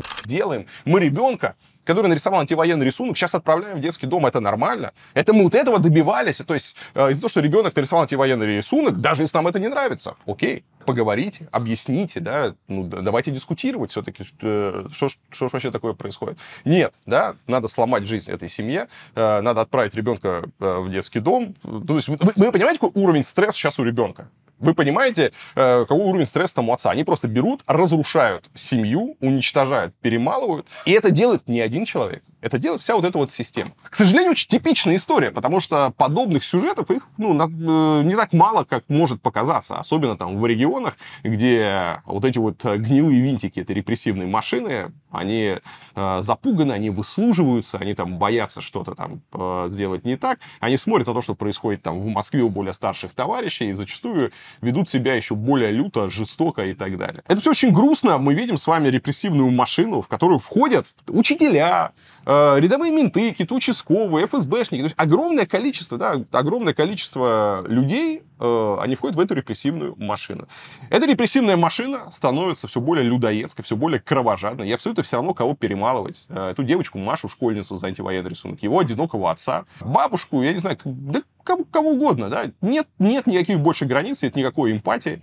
Э, есть абсолютно кровожадные людоеды, которые готовы сожрать любого. Такие вот э, приметы нашего э, не очень здорового времени. И от всего этого, конечно, грустно. Грустно наблюдать вот это оскотинивание людей. Грустно наблюдать, что, опять же, ни у одного человека во всей этой цепочке не нашлось просто элементарно сострадания. Элементарно просто, чтобы он сказал, стоп, мы что-то делаем не так, давайте остановимся. Нет, взяли, начали, и пошла-поехала, и конца и края этому пиздецу не видно. Ну, если вам кажется, что это произошло в Тульской области, а может быть, не знаю, э, в других э, городах, там все нормально, давайте перенесемся в Москву, ребят. Далеко ходить не надо, давайте перенесемся в Москву. Казалось бы, Москва, столица нашей Родины, все должно быть чинно, благородно, э, все образованные, интеллигентные, да, все-таки столица. Московская школа. Московская школа 2031. Преподаватель школы Сергей Акопский избил ученика, восьмиклассника. Еще раз, преподаватель избивает восьмиклассника. Что случилось? Он поспорил э, с учеником прямо на уроке, потребовал, чтобы ученик вышел из класса, школьник остался сидеть на своем месте, после чего учитель просто скидывает его со стула, вытаскивает за волосы в коридор и начинает просто избивать по лицу прямо в коридоре на глазах у школьников. В итоге у подростка диагностировали травму носа и головы. После этого Акопского уволили. Затем завели уголовное дело за неисполнение обязанностей по воспитанию несовершеннолетнего. Ну и сейчас ему грозит до трех лет лишения свободы годы. Опять же, лютая история. Кромешный пиздец. Хорошо, что мы о нем узнаем, потому что хорошо, что кто-то снимает. А, и мы сейчас видим, да, потому что а, понятно, что вот эта вот тварь, которая просто избивает детей, да, это просто какой-то конченый, я не знаю, человек, человеком назвать его сложно, что он не только сейчас это начал. Тем более так сорваться на ребенка, тем более, ну, на видео видно, что ничего криминального, что не делают дети. Да, там, э, ну, да, трудный подросток, да, хамит, да, не слушай. Ну, ты учитель, тебя учили находить общий язык с детьми, не бить их, а, а учить. Ну, видно, что э, человек, он привык действовать силой.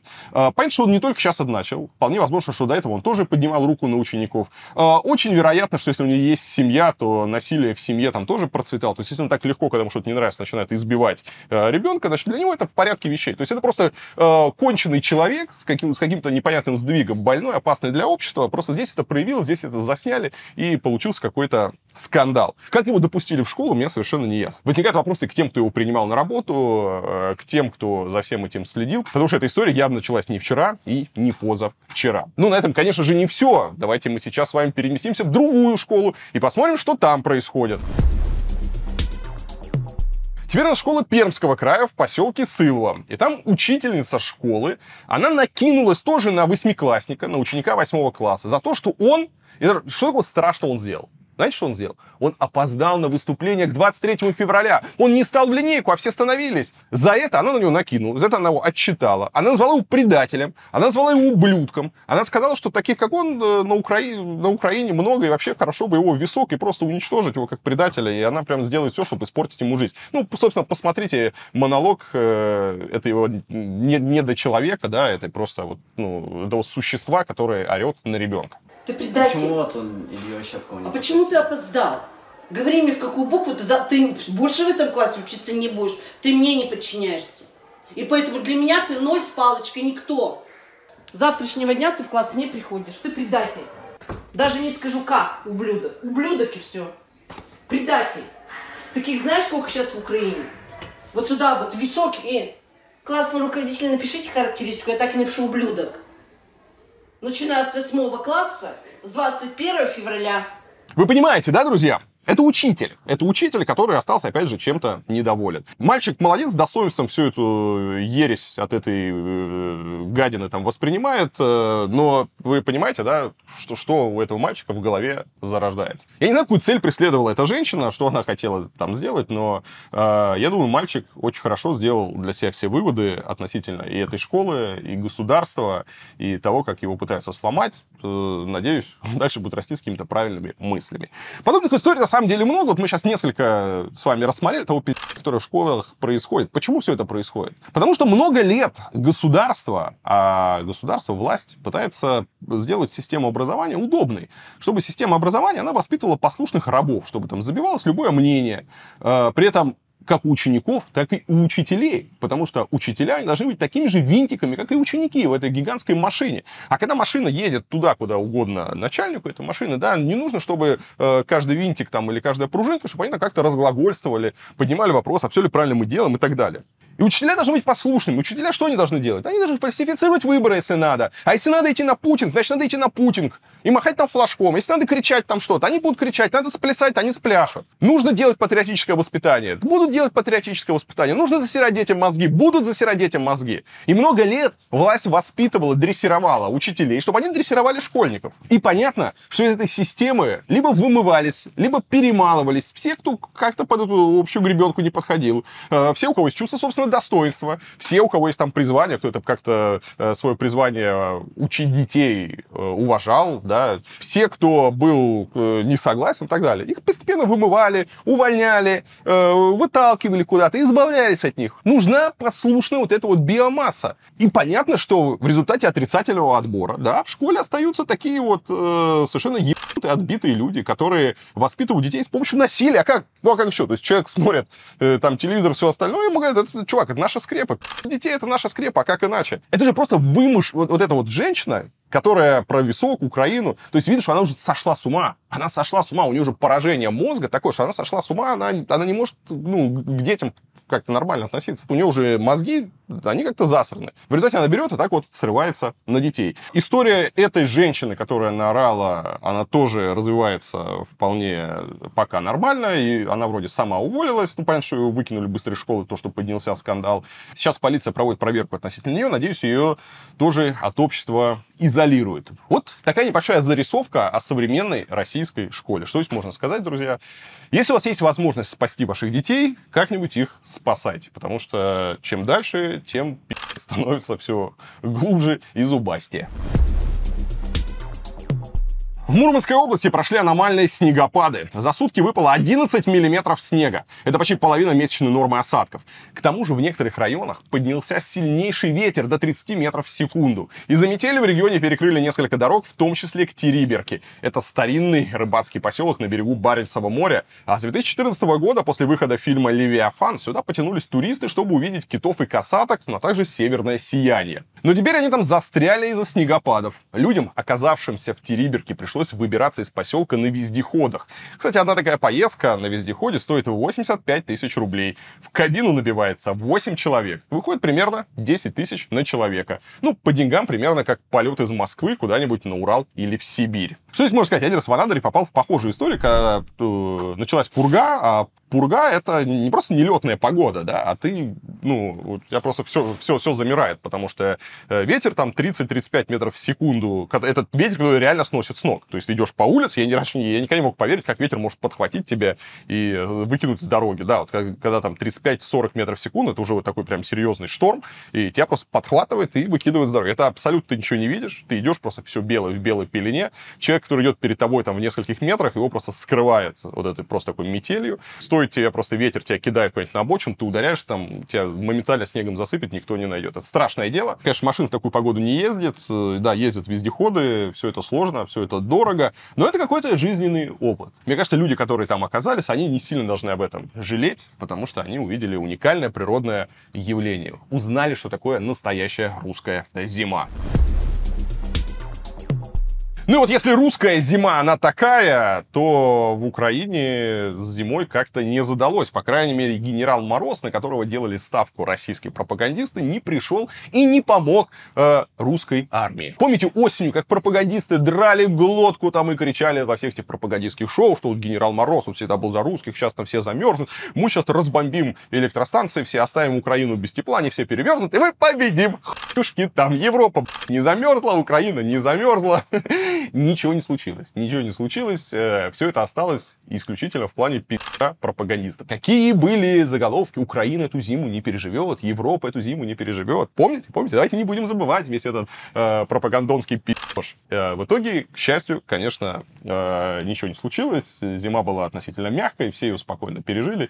Э, никаких там катаклизмов ни в Европе, ни в Украине не случилось. И это очень расстроило нашего, друзья, с вами постоянного героя моих выпусков, э, депутата Журавлева, который в обычное спокойное для себя время шутит, у него главная больная тема, это вот все, что связано с ЛГБТ, там, гомосексуализмом, там, зоофилией, то есть у него как бы эти зообордели, э, тема одна, он его таскают по ток-шоу и просто как-то он выступает таким клоуном, который рассказывает всякую ересь. Вот. А теперь он вдруг неожиданно перестал веселить народ, а начал с сожалением рассказывать, что, посмотрите, как-то так, генерал Мороз э, нам не помог, и, в общем, все идет как-то не по плану. И красные линии куда-то делись, и вот уже пора уже давать ответ. Просто любо-дорого посмотреть на грустные забывания подобных пропагандистов. Значит, ну что, первый день весны.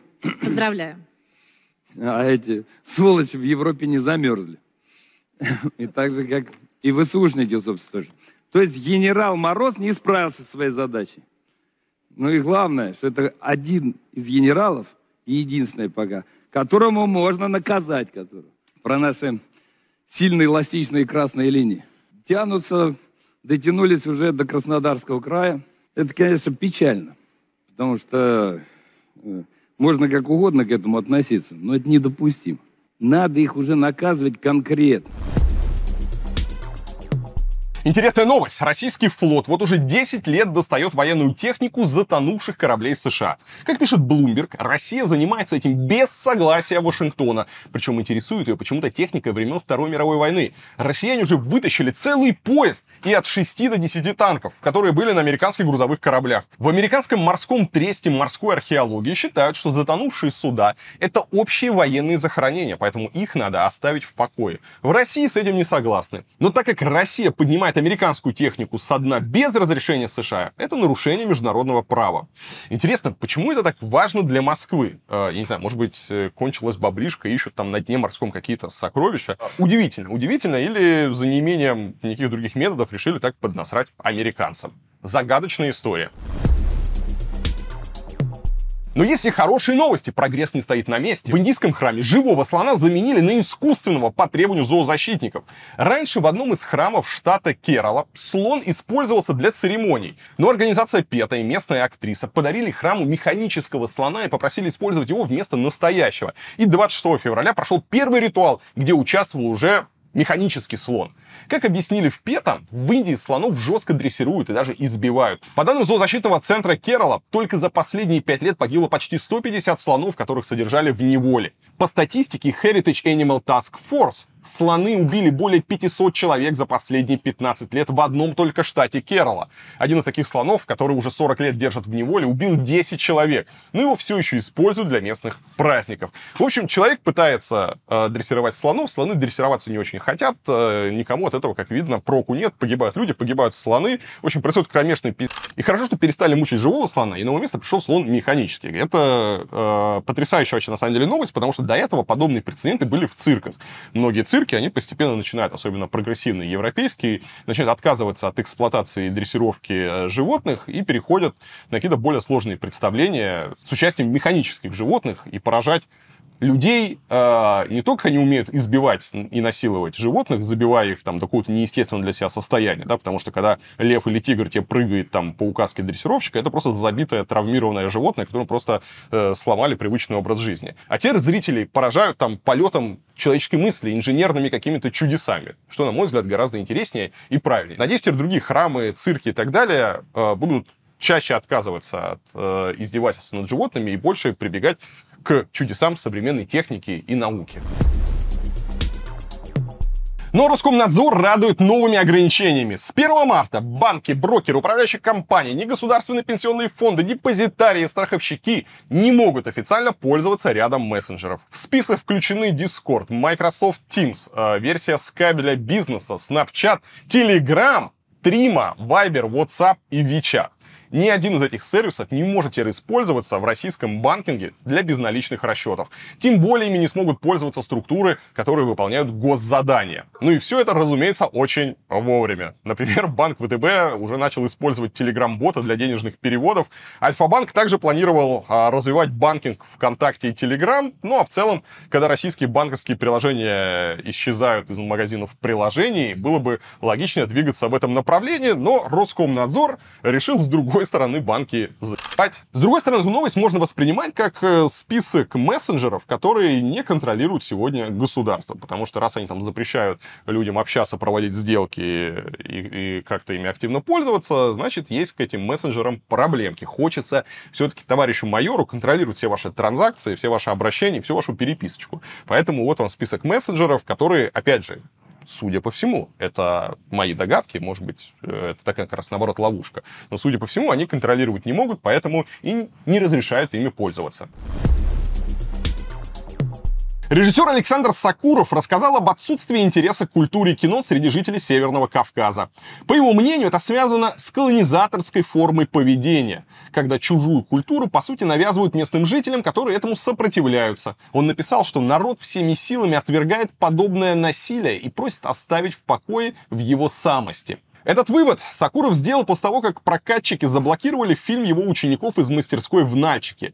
По его наблюдениям, работы молодых режиссеров Северного Кавказа постоянно встречаются с последовательным блокированием и презрительным отношением прокатчиков. Но у его позиции сразу нашлись критики в Чечне. Да, как вы понимаете, Сакуров критиковал еще весь Северный Кавказ, да, э, про Чечню вообще отдельно не выделял, но обиделись на него именно в Чечне против него выступила директор Чеченского государственного драматического театра Хава Ахмадова. Она считает, что режиссер, который от силы пару раз был на Кавказе, не может знать, чего хотят и чем живут люди в этом регионе. Разумеется, теперь Ахмадова призывает Сакурова извиниться за свои слова. Мне жаль, что в этом возрасте, когда мудрость должна увеличиваться, человек может позволить себе такое высказывание. Все, что было сделано им, все талантливое, все хорошее, все интересное, это все зря, если в итоге человек делает такие высказывания.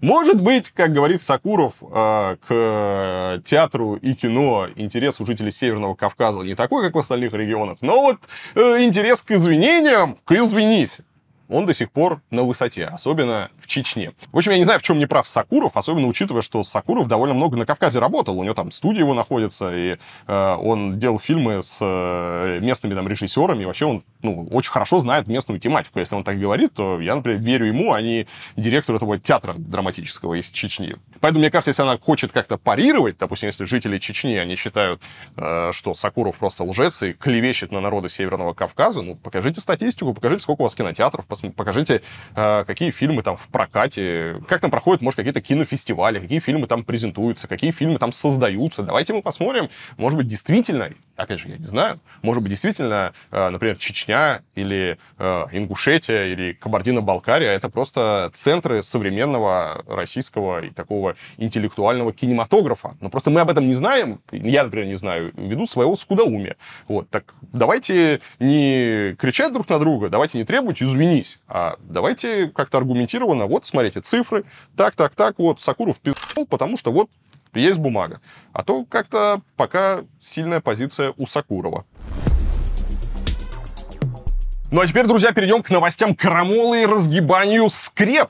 Что же случилось? Ужасная новость! В Липецке аниматоры нанесли двойной удар по государственной идеологии. В костюмах Хаги-Ваги они провели детский утренник под песню Верки Сердючки «Ще не вмерла Украина».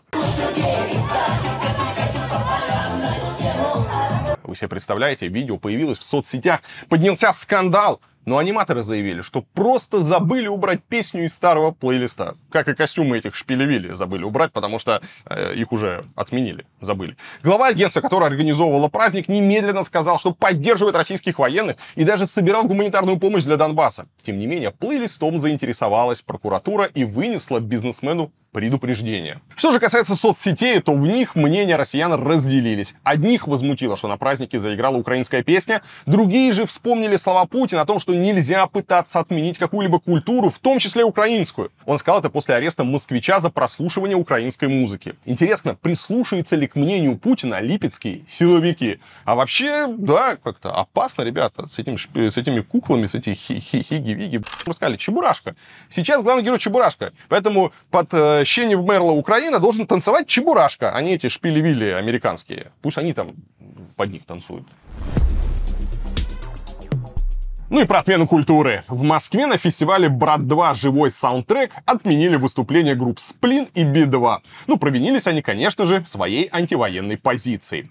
Организаторы фестиваля отказались комментировать состав участников. Хотя, судя по афише, там выступят Вадим Самойлов, Сергей Бабунец и группа «Маша и Медведи». Все они поддержали войну с Украиной. Странно, что Чечерина не добралась. Видимо, слишком занята развешиванием флагов над разрушенными городами Украины. Так что фанатам фильма «Брат-2» придется довольствоваться набором саундтреков к брату без легендарной «Полковнику никто не пишет». Кстати, в оригинальный саундтрек фильму вошли песни и украинских групп «Океан Эльзы» и «Ла-Манш». А на альбоме «Брат-2» за кадром были и вопли Видоплясова, не говоря уже о Земфире, которая теперь инагент. Кстати, релиз альбома «Брат-2. Музыка к фильму» состоялся 11 мая 2000 года, через 4 дня после того, как Путин впервые стал президентом России. Совсем другая была страна.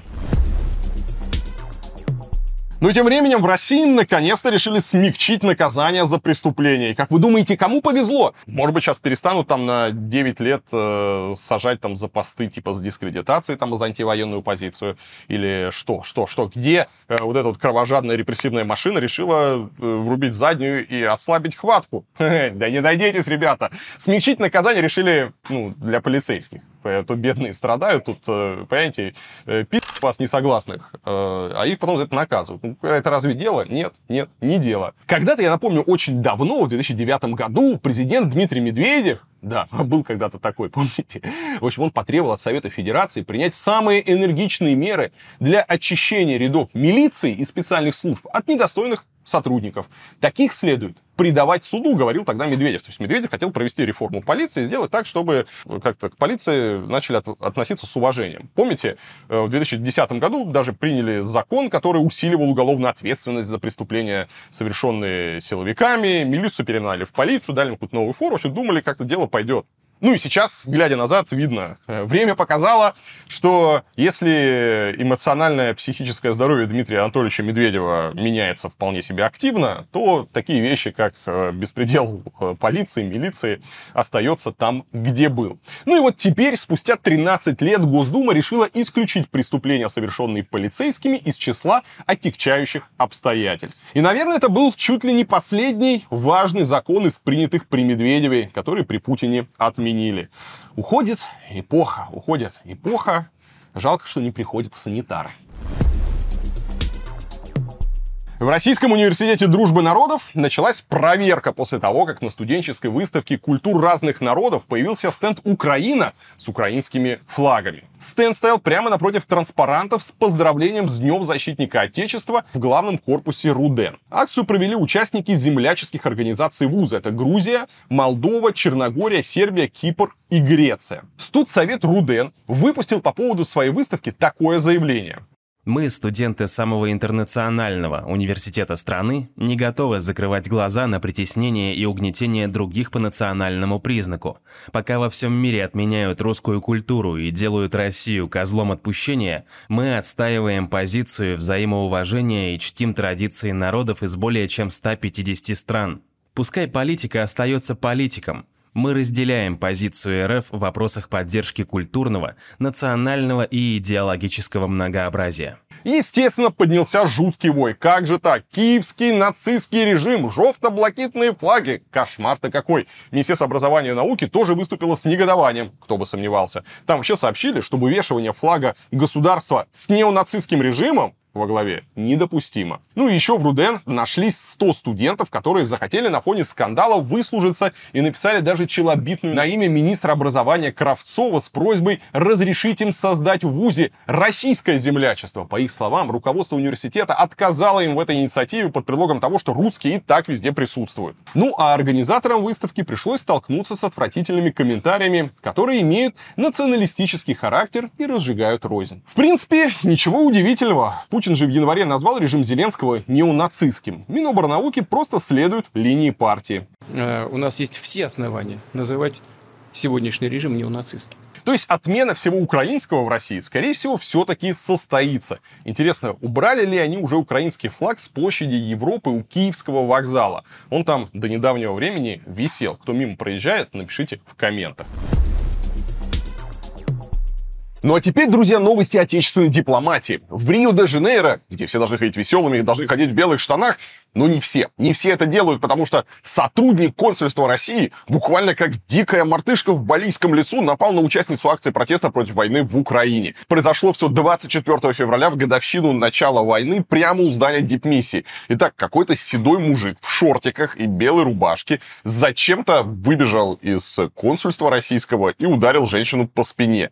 Эпизод попал на видео, но нападавшего пока не удалось идентифицировать. Утихомирить героя пришлось бразильским полицейским. Они доставили агрессора в полицейский участок, затем женщину отправили на медицинское освидетельствование, а нападавшего, вероятно, отпустили, потому что у него, скорее всего, есть дипломатический иммунитет, даже какой-то там технический сотрудник консульства. Так что не ждите э, публичной расправы над ним. Ну и Генеральное консульство России в Бразилии этот инцидент никак не комментировало. К сожалению, из видео не очень понятно, что было до и после. Нам сложно обсуждать, что же там все-таки случилось. Но в любом случае абсолютно непонятно, какого хера из здания консульства выскакивает какой-то мужик и, не знаю, там, нападает на девушку. Ну, то есть, если мы себе представим какую-то ситуацию, что она вдруг там представляла реальную угрозу дипмиссии, э, не знаю, там, кидала камнями там в здание или еще что-то, ну, то у дипломатов есть, по идее, охрана, там есть полиция, которая должна была разбираться с подобными историями. Кроме того, если протестующие вообще как-то уж очень сильно мешают дипломатам,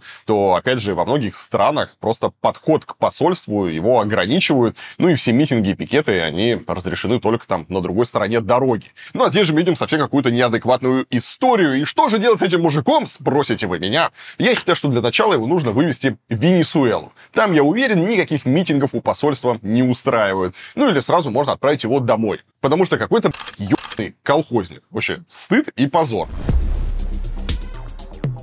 Но это не все новости отечественной дипломатии, друзья, потому что, как вы знаете, сейчас тусовочка G20 проходит в Индии, в Дели, и туда приехал министр иностранных дел, наш любимый э, Сергей Лавров. И вы знаете, что происходит? Над ним там смеются. В общем, это какой-то пи***ц. Ну, на самом деле, ладно. Лавров сам подставился, потому что он почему-то перепутал студию какого-нибудь канала России или Первого канала, и какой нибудь ток-шоу Соловьева. Он перепутал с приличным международным мероприятием. И если можно, например, с экрана российского телевизора рассказывать всякую херню, потому что никто ответить не сможет, да и телезритель все схавает, телезритель пластичный, телезритель привык, то дипломаты на международных мероприятиях, они не привыкли, что им несут хуй.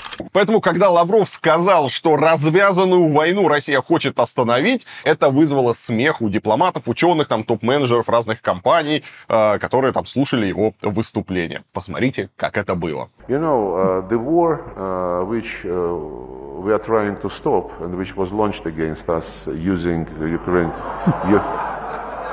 Ukrainian people. Какой из этого можно сделать вывод? Не надо нести хуй, и все будет нормально. Никто не будет над тобой смеяться. Интересно, учат ли этому в МГИМО?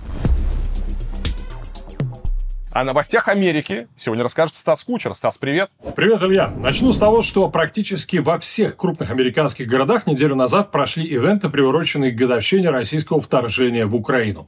А, демонстрации, пикеты у э, здания консульства и любых мест, где проживают российские дипломаты, а, благотворительные концерты, вечера памяти жертв, дискуссионные панели, на которых эксперты обсуждали сценарии развития событий в России, Украине, в Европе и вообще в мире. Большую часть часть этих мероприятий организовывали и финансировали иммигранты из Украины и России. Большие аналитические материалы и репортажи опубликовали практически все общественно-политические американские медиа, от региональных до общенациональных. Платформа Grid News, где я работаю, например, опубликовала очень классный материал, а такую интерактивную хронологию 365 дней, начиная с вторжения 24 февраля. Вы можете там кликнуть на любой день и узнать, что происходило в этот день на поле боя в Украине, в России и э, в остальном мире. В общем, об Украине, так же как и России, в Штатах не забывают ни на один день. Совсем недавно была опубликована любопытная статистика по городам э, о количестве американцев на 100 тысяч населения, готовых выступить спонсорами и принять беженцев из Украины. Самыми гостеприимными оказались Сиэтл, Сакраменто и Чикаго. В абсолютных цифрах а, лидирует Нью-Йорк. Всего же в Штаты после 24 февраля 2022 года из Украины въехало около четверти миллиона украинцев. Из них 117 э, тысяч, как сообщают американские статисты, сделали это по запущенной в апреле 2022 года программе Uniting for Ukraine, эм, которая дает убежище на два года с разрешением на работу, медстраховкой. Но предполагается, что кто-то из резидентов штатов должен э, быть готов выступить в роли спонсора. Еще около 150 тысяч украинцев въехали в Штаты по стандартной программе получения убежища. Многие въехали через Мексику. Всего же а, готовность выступить спонсорами украинцев выразили 200 тысяч американцев. А, Но ну, помимо статистики по украинцам, американцы опубликовали статистику в отношении и россиян. Только с октября по декабрь 2022 года легально пересекли границу Штатов и Мексики 12,5 тысяч граждан России, что почти втрое больше, чем а, за то же время в предыдущем году. А еще примерно 4700 граждан России попытались пересечь границу Штатов и Мексики нелегально. А по сравнению, внимание, год назад таких случаев было всего 415. Теперь новость, которая наверняка будет любопытна всем россиянам, кто переживал по поводу состояния здоровья американского президента куда больше, чем а, состояние здоровья российского. И предрекал, что Джо Байдена вынесут из Белого дома буквально через несколько месяцев после инаугурации. На этой неделе врач Белого дома Кевин О'Коннор выступил со специальным заявлением, я его процитирую. Две недели назад 80-летнему Джо Байдену была сделана операция по удалению злокачественной опухоли кожи. Все пораженные ткани, обнаруженные на груди у Байдена, были удалены в Национальном военно-медицинском центре имени Уолтера Рида в Вашингтоне. Дальнейшего лечения не требуется. После операции Байден прошел медосмотр, был признан здоровым и пригодным к работе. Но то, что он пригоден к работе, он показал уже через несколько дней после этой операции, слетав в Киев и Варшаву.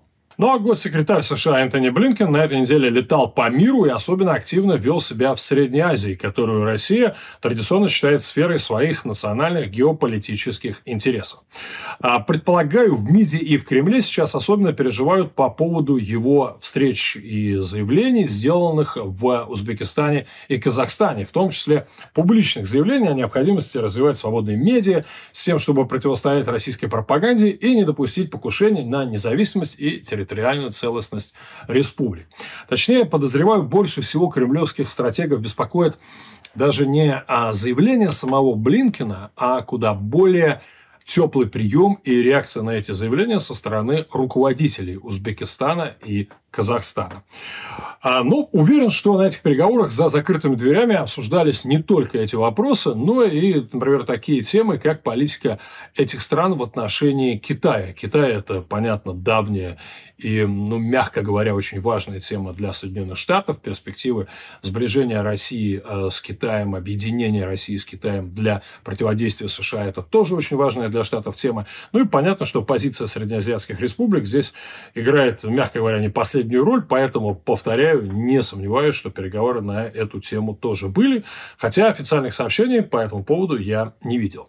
Зато было довольно много сообщений о встрече Блинкина и Лаврова Лаврова в Индии на полях саммита двадцатки. Известно, что встреча эта длилась всего-навсего 10 минут. А российские пропагандисты заявили, что она состоялась исключительно по инициативе американской стороны и прошла буквально на ходу. А, не знаю, насколько на ходу, но вот что сказал по этому поводу сам Блинкин. Я сказал министру иностранных дел то же, что я и многие другие говорили на прошлой неделе в ООН, и что многие министры двадцатки говорили сегодня. Прекратите эту агрессивную войну, включитесь в содержательные переговоры, которые могут привести к справедливому и стабильному миру.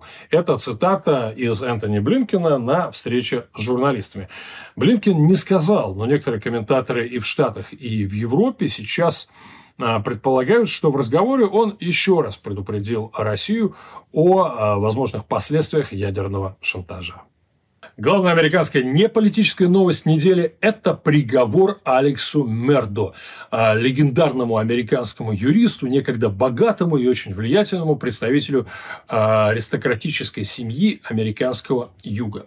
В четверг а, присяжные признали его виновным, а в пятницу судья приговорил его к пожизненному заключению за убийство летом 2021 года жены и 22-летнего сына. Эта история на самом деле потрясла Америку в свое время. Прежде всего, она потрясла американский юг, потому что, повторю, Алекс был представителем той самой такой белой южной американской элиты из серии, ну, знаете, о которой снимаются сериалы типа «Санта-Барбары» или «Богатые тоже плачут». Вот он классический герой такого сериала. А, на протяжении судебного процесса он очень много врал, утверждал, что у него есть алиби, что в момент убийства его не было на месте преступления, что он был в этот момент у своей матери. Ну, а потом выяснилось, что убил все-таки он. А, он же позвонил 911, после чего как раз отправился к матери. А окончательным доказательством его вины стало видеозапись с телефона того самого его убитого сына, на которой очень четко слышен его голос. При том, что, повторяю, он утверждал, что уехал к своей матери. А, в итоге, как утверждают американские юридические правовые обозреватели, вся эта история достаточно сильно ударит, ну, в том числе по а, репутации юридической, не то чтобы юридической системы Южной Каролины, где он жил, но по а, репутации тех закрытых э, клубов, элитарных клубов а, американских юристов, которые на американском юге действуют очень активно. Еще из неполитических новостей. Очередные увольнения в Твиттере. На этой неделе Твиттер лишился еще 200 сотрудников. А также совершенно непредсказуемая погода во многих американских штатах. Большие снежные бури прокатились э, по Калифорнии и штату Мичиган. И даже здесь, на севере штата Нью-Йорк, выпал совершенно небывалый небывалый снег. В последний день зимы здесь выпало просто под метр снежного покрова, который затем 2 марта э, растаял в течение всего-навсего одного дня. Поэтому американцы теперь шутят, что тот самый э, сурок, э, панксатонский фил, Непонятно, то ли он был прав, то ли он был неправ, потому что две недели зимы вроде как продолжаются выпадает снег, но он тут же тает, из-за чего американцы э, вынуждены возвращаться, не доезжая до горнолыжных курортов. На этом у меня все. И обязательно подписывайтесь на мой телеграм-канал, который так и называется «Кучер» латинскими буквами. В нем я рассказываю не только о событиях в Америке, но и вообще делюсь своими впечатлениями о происходящем в Украине, в России и во всем мире. Все-таки не зря я 25 лет работал российским политическим обозревателем. Один из главных шоуменов войны, Иван Гойда Охлобыстин, прочитал школьникам лекцию о скрепах, ну, в рамках вот этих вот пропагандистских уроков разговора о важном. И среди прочих, которые он там нес, актер сравнил женщину с грибницей. Женщины все время обновляются. Это необходимо, чтобы они были готовы к рождению, к деторождению. Им природа дала больше, чем мужику. Она вот как грибница вокруг себя распространяет жизнь. И ей природа дала эту внутреннюю силу. А мужчина, по словам Охлобыстина, должен иметь у себя в голове карту берлог, в которых живут сосущие лапу медведи. Мужчина ответственен за, за внешний мир, то есть как охотник, он знает, где ловушка стоит, он знает, где мишка может лапу сосать, он знает, где волки, он знает, где там малина. Ну, в принципе, все логично. Если женщина это грибница, то теперь понятно, почему Ленин гриб. Ну, а также почему он в конце концов разложился на плесень и на липовый мед. То есть я просто-напросто хочу сказать, что Ленин был грибом грибом, более того, он был не только грибом, он был еще, помимо всего, радиоволной. Непонятно только, почему мужчины должны быть в курсе, где и что сосут медведи. Тут господину Охлобыстину надо обратиться за помощью к депутату Журавлеву, который обязательно проконсультирует его насчет зооборделей. Балаган открылся для зоофилов. Вы представляете, для зоофилов в Дании Нет, официально работает. Можно прийти там, не знаю, черепаху изнасиловать. Че, идиоты вы? И они нас учат этому делу. Забористые грибы у Охлобыстина. Ну и, конечно же, выступлением Охлобыстина экспрессия наших пропагандистов, разумеется, не ограничилась. Например, Соловьев уже предлагает российской армии брать Милан.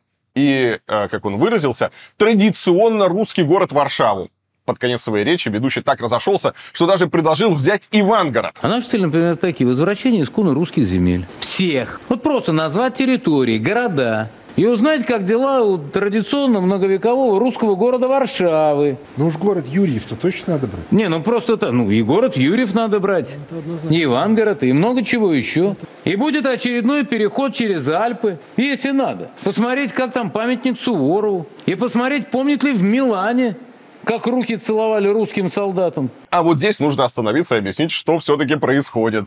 А, Соловьев, видимо, подзабыл, что Ивангород э, с 1944 года находится в составе Ленинградской области. Это замечательный город, который находится на берегу реки Нарва, и, собственно, с одной стороны, э, там проходит прямо граница, с одной стороны находится эстонская Нарва, с другой стороны находится Ивангород, и это очень контрастная граница, потому что жители Нарвы более-менее ну, кстати, самый русский город Эстонии, но он такой приличный, такой европейский, чистенький, аккуратный. Так вот, жители города Нарва, они ходят по своей красивой набережной и смотрят на говно, в котором утопает Ивангород, потому что там разбитые дороги, ну, в общем, вся, вся беспросветная мгла русского мира, она в Ивангороде. А жители Ивангорода, они не грустят, они смотрят на прекрасную, красивую набережную Нарвы и радуются, что у них лучший вид. Живут в говне, но вид из окошка-то у них будет получше, потому что смотрят они на Эстонию. Так вот, Ивангород — это русский город, э, город в составе Ленинградской области. Кстати, до того, как его включили в состав Ленинградской области, он 450 лет тоже был русским, э, ну, с небольшими перерывами на шведов, немцев и эстонцев. И здесь очень интересно, у кого Соловьев предлагает отнять Ивангород. Ну и про переход через Альпы тоже смешно. Я думаю, Соловьев первым делом туда отправится в составе какой-нибудь русской освободительной армии, чтобы вызволить свои виллы на озере Кома из лап натовской военщины. Не дают ему покоя вот эти вот его изъятые э, домики в красивом месте. Кстати, я никогда, по-моему, не был на озере Кома и не представляю всей той красоты. Ну а Песков на этой неделе заявил, что мир движется в сторону многополярности, и в нем не будет деления на касту цивилизованных стран и всех остальных. Что весь мир двигается э, в сторону э, многополярности, в сторону системы вза- взаимоотношений, где э, не существует некой касты цивилизованных стран и всех остальных, а э, мира, где все равны, где все учитывают обеспокоенностью друг друга, где все или соглашаются, или не соглашаются, но в равной степени имеют право голоса и рассчитывают на то, что их слышат. И здесь, конечно, не лишним будет заметить, что главные делители стран на касты — это как раз российские пропагандисты и политики. Это Песков и его коллеги любят выставлять, например, всех европейцев, и особенно Украину, э, какими-то ничего не решающими марионетками США, там, падших в грехе. То есть, как ты не включишь телевизор, у тебя прямо идет это разделение. Эти мудаки, эти ни на что не способны, эти уже, их можно списать, эти какие-то хрюкающие подсвинки сатаны. То есть, э, включаешь российский телевизор, у тебя прямо прямо не то, что деление на какие-то касты, да, у тебя уже всем навесили ярлыки, уже одних списали, другим еще дали вроде как шанс на исправление, но без особых надежд. Ну а про новый колониализм особенно смешно, потому что именно Россия обрастает такими проектами, как Крым, ДНР, ЛНР, не говоря уже про Абхазию, Южную Осетию и Приднестровье. Скоро к этой группе еще добавится Беларусь, и чем там, кстати, в Африке занимается ЧВК Вагнера. А, может быть, они там сафари с экскурсиями на гору Килиманджаро устраивают или что? Вот. И, опять же, особенно забавно, когда смотришь каких-то наших пропагандистов, которые радостно рассказывают, что где-нибудь там в Буркина-Фасо, там в Мали или еще где-то э, местные ребята прогоняют французов. Дало этих колонизаторов, устали мы от этих французов, пили нашу африканскую кровь, и вот теперь уж мы заживем, и бегают они с какими-то флагами России, которые дали этим несчастным, э, нищим, плохо образованным африканцам. Вот, и, и теперь вот все будет хорошо. Чем это отличается одно от других, если честно, я не понимаю. А, или, э, возможно, просто у России есть какие-то травмы, такие детские травмы, что у нас не было каких-то особых колоний во Франции, а сейчас мы тоже хотим. То есть то, что европейские страны, там, Великобритания, Англия, там, другие, то, что они уже пережили, уже забыли, уже всех отпустили, уже все хорошо, то есть перевернули эту страницу, вот. А мы еще, мы еще не наигрались в колонии, мы еще не наигрались вот э, со всеми этими историями, поэтому сейчас мы еще раз попробуем. Здесь, кстати, не лишним будет, опять же, вспомнить э, советское прошлое, как Советский Союз тоже активно э, в Африке обозначал свое присутствие, как он заливал африканские страны страны оружием, э, раздавал всяким банановым э, диктаторам и различным упырям по кучу бабла. Потом все это, конечно, проебывалось, списывалось, никогда не возвращалось. Но ради каких-то имперских амбиций, ради того, чтобы на карте поставить флажок, можно спокойно слить какие-нибудь очередные пару миллиардов. Ну и наш новый постоянный корреспондент э, из Франции, Вадим. Вадим с хорошим звуком и Вадим в потрясающих э, футболках где он показывает, за кого он на самом деле болеет. Э, Вадим, что новенького у вас во Франции? Привет, Илья. Французская ассоциация городов и деревень опубликовала свой ежегодный рейтинг, в котором рассказала нам, где во Франции жить хорошо, а где не очень. 34 тысячи населенных пунктов оценивались по 198 критериям. Учитывалось практически все, от общей криминогенной обстановки в городах, защите окружающей среды до наличия культурно-спортивных мероприятий и количества часов, э, проведенных в пробках. Первое место занял э, город Анже. Находясь в 300 километрах от Парижа, этот небольшой французский город уже второй год подряд удерживает лидерство в списке лучших городов Франции. А вот на втором, третьем и четвертом месте оказались города соседей страны Басков. Четвертое место занял город Англет, который знаменит своими спотами для серфинга. На третьем месте известный э, на весь мир город-курорт Биориц. Это место жительства многих знаменитостей, в том числе э, бывшей супруги Владимира Путина. Ну и на втором месте э, расположился замечательный город Байон. Так что, если ищете место во Франции, то Атлантические Пиренеи – отличный выбор для того, чтобы провести свою жизнь, судя по этому рейтингу. А вот э, постоянные пробки, загазованность и дороговизна не позволила французской столице подняться выше 91 места. Но есть хорошая новость для парижан. Они обошли своего вечного конкурента и противника город Марсель. Марсель расположился на 129 позиции. Кстати, удивительно, но именно в этот день, когда опубликовали рейтинг, э, футбольный клуб «Марсель» принимал у себя дома парижан и уступил 3-0. Как видно, уступать Парижу в Марселе уже стало старой доброй традицией. Ницца, где я живу, расположилась на престижном 13 месте, но результат можно признать неудачным, потому что по сравнению с прошлым городом столица Лазурного берега потеряла целых 6 позиций. А вот Монако, где я сейчас записываю это видео, ни в какой рейтинг не попало. Во-первых, потому что с таким количеством уродливых многоэтажек можно попасть только в рейтинге городов СНГ. Ну а во-вторых, это не Франция. Хотя мне кажется, что основной причиной все-таки стали уродливые многоэтажки. Ну а в каком бы городе вы ни жили, главной политической и социальной темой во Франции по-прежнему остается пенсионная реформа.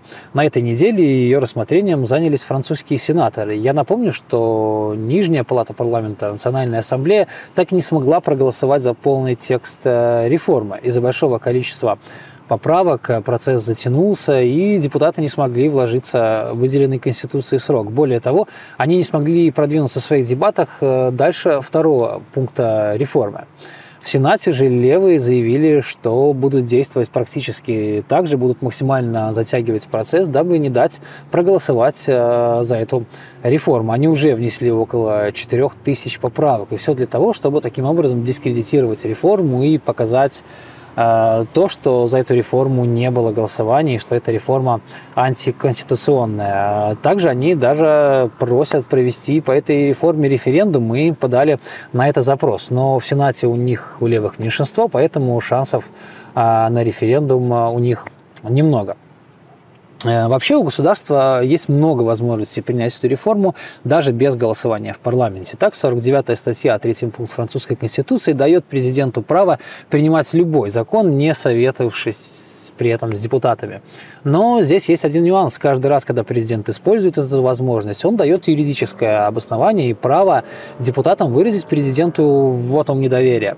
Кстати, Макрон э, стал рекордсменом по использованию этого пункта, но, как правило, он их принимал в отношении каких-то маленьких и небольших э, законов, в основном во время пандемии, таких непопулярных, как введение ковидных паспортов и обязательной вакцинации. Но такую значимую для страны реформу он все-таки, конечно, решил провести через голосование в обоих палатах парламента, и пока это не очень сильно получается. Тем временем страна готовится к 7 марта.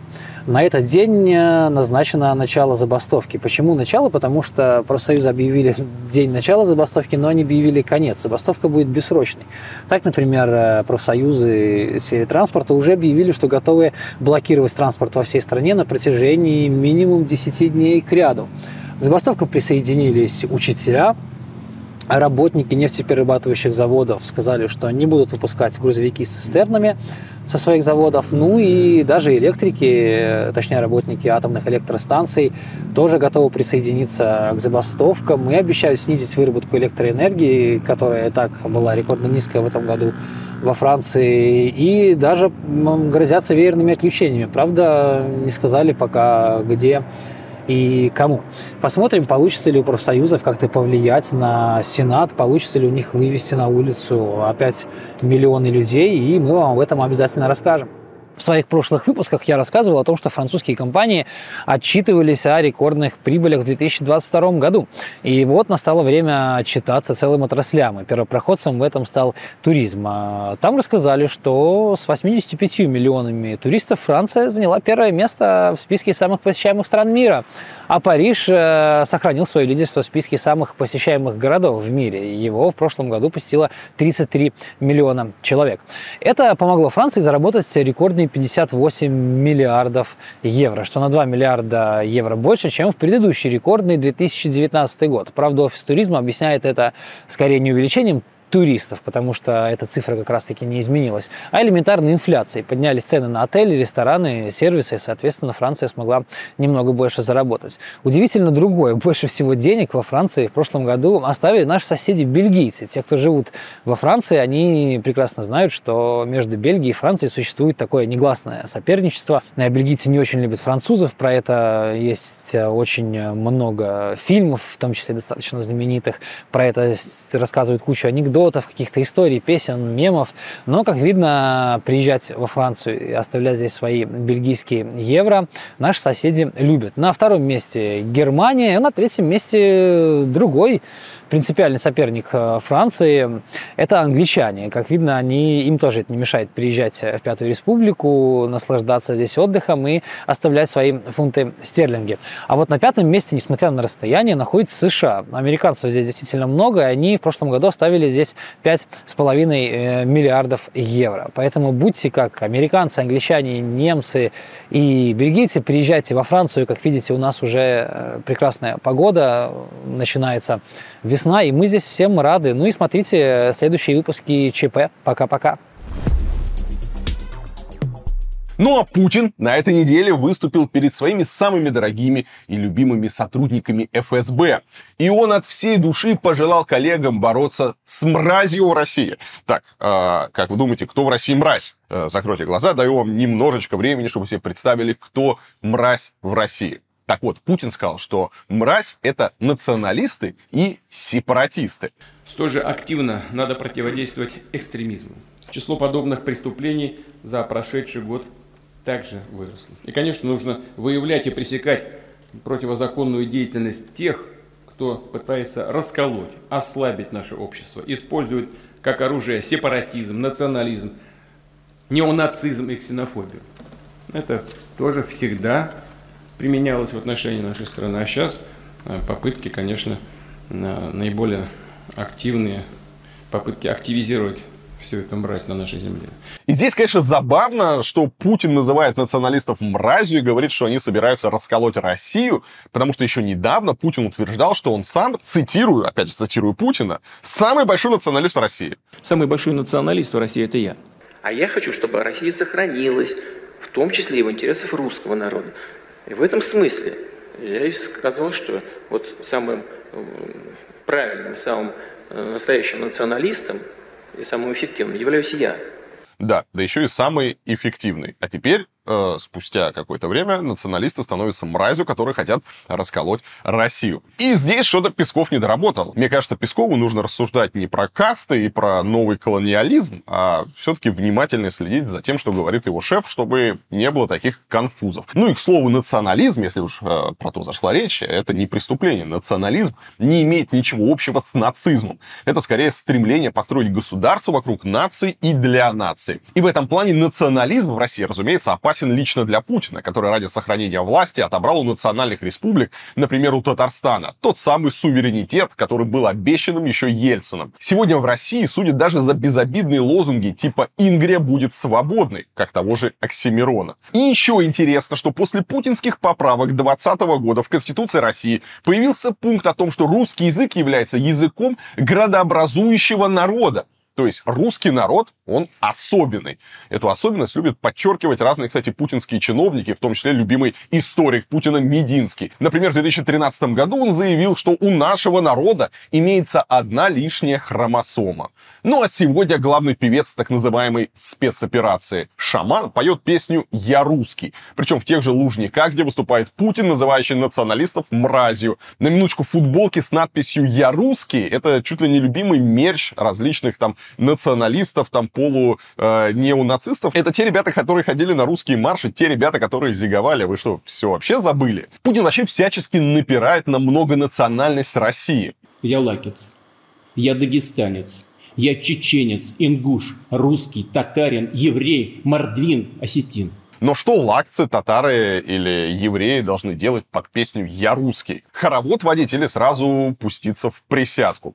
Кстати, вспомните, как у жителей Самары и Петербурга бомбануло, когда выяснилось, что первые дети, родившиеся в 23 году, появились в нерусских семьях. Ну и к чему я все это вам рассказываю? Потому что здесь, мне кажется, очень важно что-то сделать с этой государственной э, биполярочкой, потому что одной рукой мы строим национальное государство, с другой стороны многонациональное. Одной рукой мы говорим, что русские это номер один, вообще особенный народ с лишней хромосомой, и это они все такие замечательные, а все остальные как собираются вокруг. С другой стороны, мы говорим, что да нет, националисты, они вообще все мрази и пытаются расколоть Россию, мы вообще против этого всего национализма. И как все это уживается на одной сцене, если честно, мне понять сложно. Может быть, вы разобрались, поэтому пишите в комментиках. Ну и, кстати, о великом многонациональном народе России. У нас тут нашелся один единственный губернатор, который не попал под санкции США. Зовут его Ростислав Гольдштейн, и он глава еврейской автономной области. Э, не знаю, как так вышло. Возможно, американцы просто решили, не знаю, пожалеть губернатора из-за его происхождения. На фоне того, что Киев называет россиян фашистами, а глава МИД Лавров то и дело несет какой-то антисемитский бред, Вашингтон как-то не решился вводить санкции против еврейского главы еврейского же региона. Ну и сам Гольдштейн посмотрел вокруг себя Таких всех замазали. Он один стоит в белом пальто э, в своей еврейской в этом автономной области и такой смотрит по сторонам, я один остался. И понимает, что из кустов на него уже смотрят горячие глаза каких-нибудь ФСБшников, которые, а ты случайно не изменник Родины, ты случайно не предатель? Почему ты не под санкциями, дружок? Что-то тут неладно. И понял Гольдштейн, что тепло под его попкой в его губернаторском кресле, и э, расстроился, и начал он переживать, что не попал в санкционный список. Мне кажется, губернатор Гольдштейн первый в мире человек, который э, начал переживать, что он не в санкционных списках, и он даже решил пожаловаться в Страсбург если вы хотите спросить, почему я один не попал в санкционные списки, я так скажу. Я на них в суд подам, в Страсбург. Они причиняют моральные страдания, сволочи. Я, конечно, не хочу расстраивать губернатора, но в Страсбурге находится Европейский суд по правам человека, который никакого отношения к США не имеет. К тому же Россия отказалась исполнять решение ЕСПЧ, так что и в этом плане Гольдштейну ничего не светит. Я думаю, господину Гольдштейну пора вместе с Соловьевым перестать слушать разговоры о важном, а записаться лучше на какой-нибудь ускоренный курс географии для чайников. Пусть усвоит, что Ивангород находится в России, а Страсбург во Франции. Ну а если губернатору так хочется поскорее попасть в американские санкции, то нужно сделать э, перевод какой-нибудь там террористической, запрещенной в Америке организации, например, ЧВК «Вагнер». Можно даже открыть в Биробиджане «Вагнер-центр». Уверен, санкции не заставят себя ждать. В Казахстане джигиты устроили игру в Кокпар прямо на зимнем шоссе. Это национальный вид спорта в Средней Азии, и в России он еще известен под названием кокбуру или козлодрание. Это что-то среднее между поло и регби, только вместо мяча традиционно использовалась туша козла. В наши дни вместо настоящего козла чаще всего берут манекен. И вот эта группа всадников вместо полноценной арены решила использовать автомобильную дорогу. Водители, похоже, были не против и даже с удовольствием наблюдали за соревнованием с обочины. Полиция области ЖТСУ в результате завела административку на организатора и десятерых участников Кокпара. Первого обвинили в мелком хулиганстве, а спортсменов в том, что они мешали движению машин. А мне кажется, это замечательно. Как бы еще мы узнали, что в Казахстане такие удивительные традиции. В общем, все молодцы. Надеюсь, штраф будет небольшой, а эту историю мы запомним надолго. Ну вот на фоне прилетов беспилотников в разные регионы России некая бававна прозвучала и в подмосковной Коломне. Во всяком случае, услышали местные жители, а звук взрыва попал даже на видео канала Мэш. Загадка в том, что источник звука так и не нашли. ТАСС со ссылкой на силовиков утверждает, что взрыв произошел в воздухе и бахнуть мог очередной беспилотник. Однако обломки этого гипотетического дрона тоже не нашлись. Ну, как говорится... Интересно, что это так бумкнуло? И где, интересно знать, мой воздушный шарик? Кстати, в Коломне находится конструкторское бюро машиностроения, где придумали те самые Искандеры, а также точку и различные ПТРК и ПЗРК, в том числе иглу и стрелу. Может быть, там опять что-то испытывали, например, терпение россиян. Ну и судя по тому, как закукарекали российские пропагандисты, у меня есть вообще ощущение... Опять же, смотрите, сейчас будет супер конспирологическая теория, не надо вот к тому, что я сейчас скажу. Дальше не надо относиться прямо супер серьезно, потому что это совсем такая, ну, пока маловероятная версия, но давайте мы все-таки все версии рассмотрим, что же это может быть. Итак, возможно, опять же, с очень большими натяжками, с очень большими натяжками, что все эти беспилотники, что весь этот там шухер вокруг Пулково закрытием неба там и так далее, со всем этим медийным э, нагнетанием делают для того, чтобы попытаться как-то в последний раз вдохнуть э, какую-то вот энергию, придать силы народному энтузиазму. Мы же знаем, что у властей есть большое желание э, перевести эту войну из какой-то там спецоперации непонятной, которая вот где-то там идет и нас не касается, перевести в войну народную. Пока это, конечно, нифига не получается, потому что русский человек не понимает, зачем ему идти воевать, зачем ему идти воевать в Украину. И даже гигантские деньги, особенно по меркам региона, никак не помогают. Мы помним, да, что в начале были все эти контрактники, вначале зазывали, даже мигрантам зазывали, уже и гражданство обещали, чего только не обещали. Не работает, да, пришлось объявлять мобилизацию. Еще раз, а, если бы люди верили в искренность этой войны, если бы они видели необходимость, если бы они считали эту войну своей, то выстраивались бы очереди э, в военкоматы, э, не было бы вообще никакой проблемы, не надо было делать никакую мобилизацию, народ бы и так бы рвался на фронт. Но нет, даже зэки уже отказываются идти, приходится просто людей отлавливать, проводить все эти мобилизации. Может быть, такой как раз хитрый план э, пропагандистский, показывая, что, смотрите, война уже пришла в ваш дом, заставить уж кого-то э, пойти и записаться там добровольцем и отправиться на фронт. Потому что, смотрите, опять же, такие супер косвенные признаки. Тот же самый там Антон Красовский, который совсем недавно призывал убивать украинских детей. А прям топить таких надо было в Писыне. Прям вот там, где плыны кача. Вот прям топить этих детей, топить. Начал вдруг переживать, что украинский беспилотник может э, разбомбить его дом. И увидел, что украинские беспилотники уже по всей территории. Вот они здесь, в Коломне, рядом с моей дачей. Вот прямо над домом моим летит украинский беспилотник, который может нести 15 боевых гранат. И сбросить эти боевые гранаты на мой дом и дом моих соседей. И это сейчас происходит по всей территории нашей страны. И вот уже бедный несчастный Красовский, который теперь вот так вот запуган этими украинцами, даже захотел пойти на стрельбище и освоить калашников, и даже стать снайпером. Я лично хочу вспомнить, как пользоваться АКМом.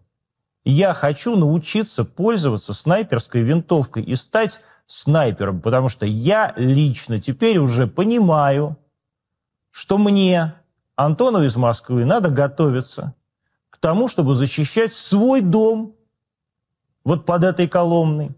Это происходит на территории не Украины, не освобожденных земель, не новых присоединенных регионах. Это происходит уже здесь, здесь, в Подмосковье. И это касается каждого из вас. Эта война пришла к вам в дом. В конце Красовский призвал всех россиян встать под ружье и заявил, что немедленно поедет в тир. Такая вот история. Если честно, я не уверен, что кто-то на эту фигню поведется, что это как-то дополнительно сможет мобилизовать россиян, потому что, еще раз, все, кто хотел там, не знаю, за бабло или по каким-то идейным соображениям, э, давно ушли на фронт, и, к счастью, их было не особо много. Большинство же россиян продолжают наблюдать за всем этим пи***цом по телевизору. Ну и, разумеется, после атак беспилотников, и особенно на фоне случая в Брянской области, российские политики стали вопить, что ведомая Западом Украина в очередной раз пересекла какую-то красную линию. Да, я уже про эти красные линии, если честно, э, запутался. Это, это просто какая-то линия очень эластичная казалась. Потому что, помню, там красные линии были, э, если там, не дай бог, что-то будет там по нашей территории.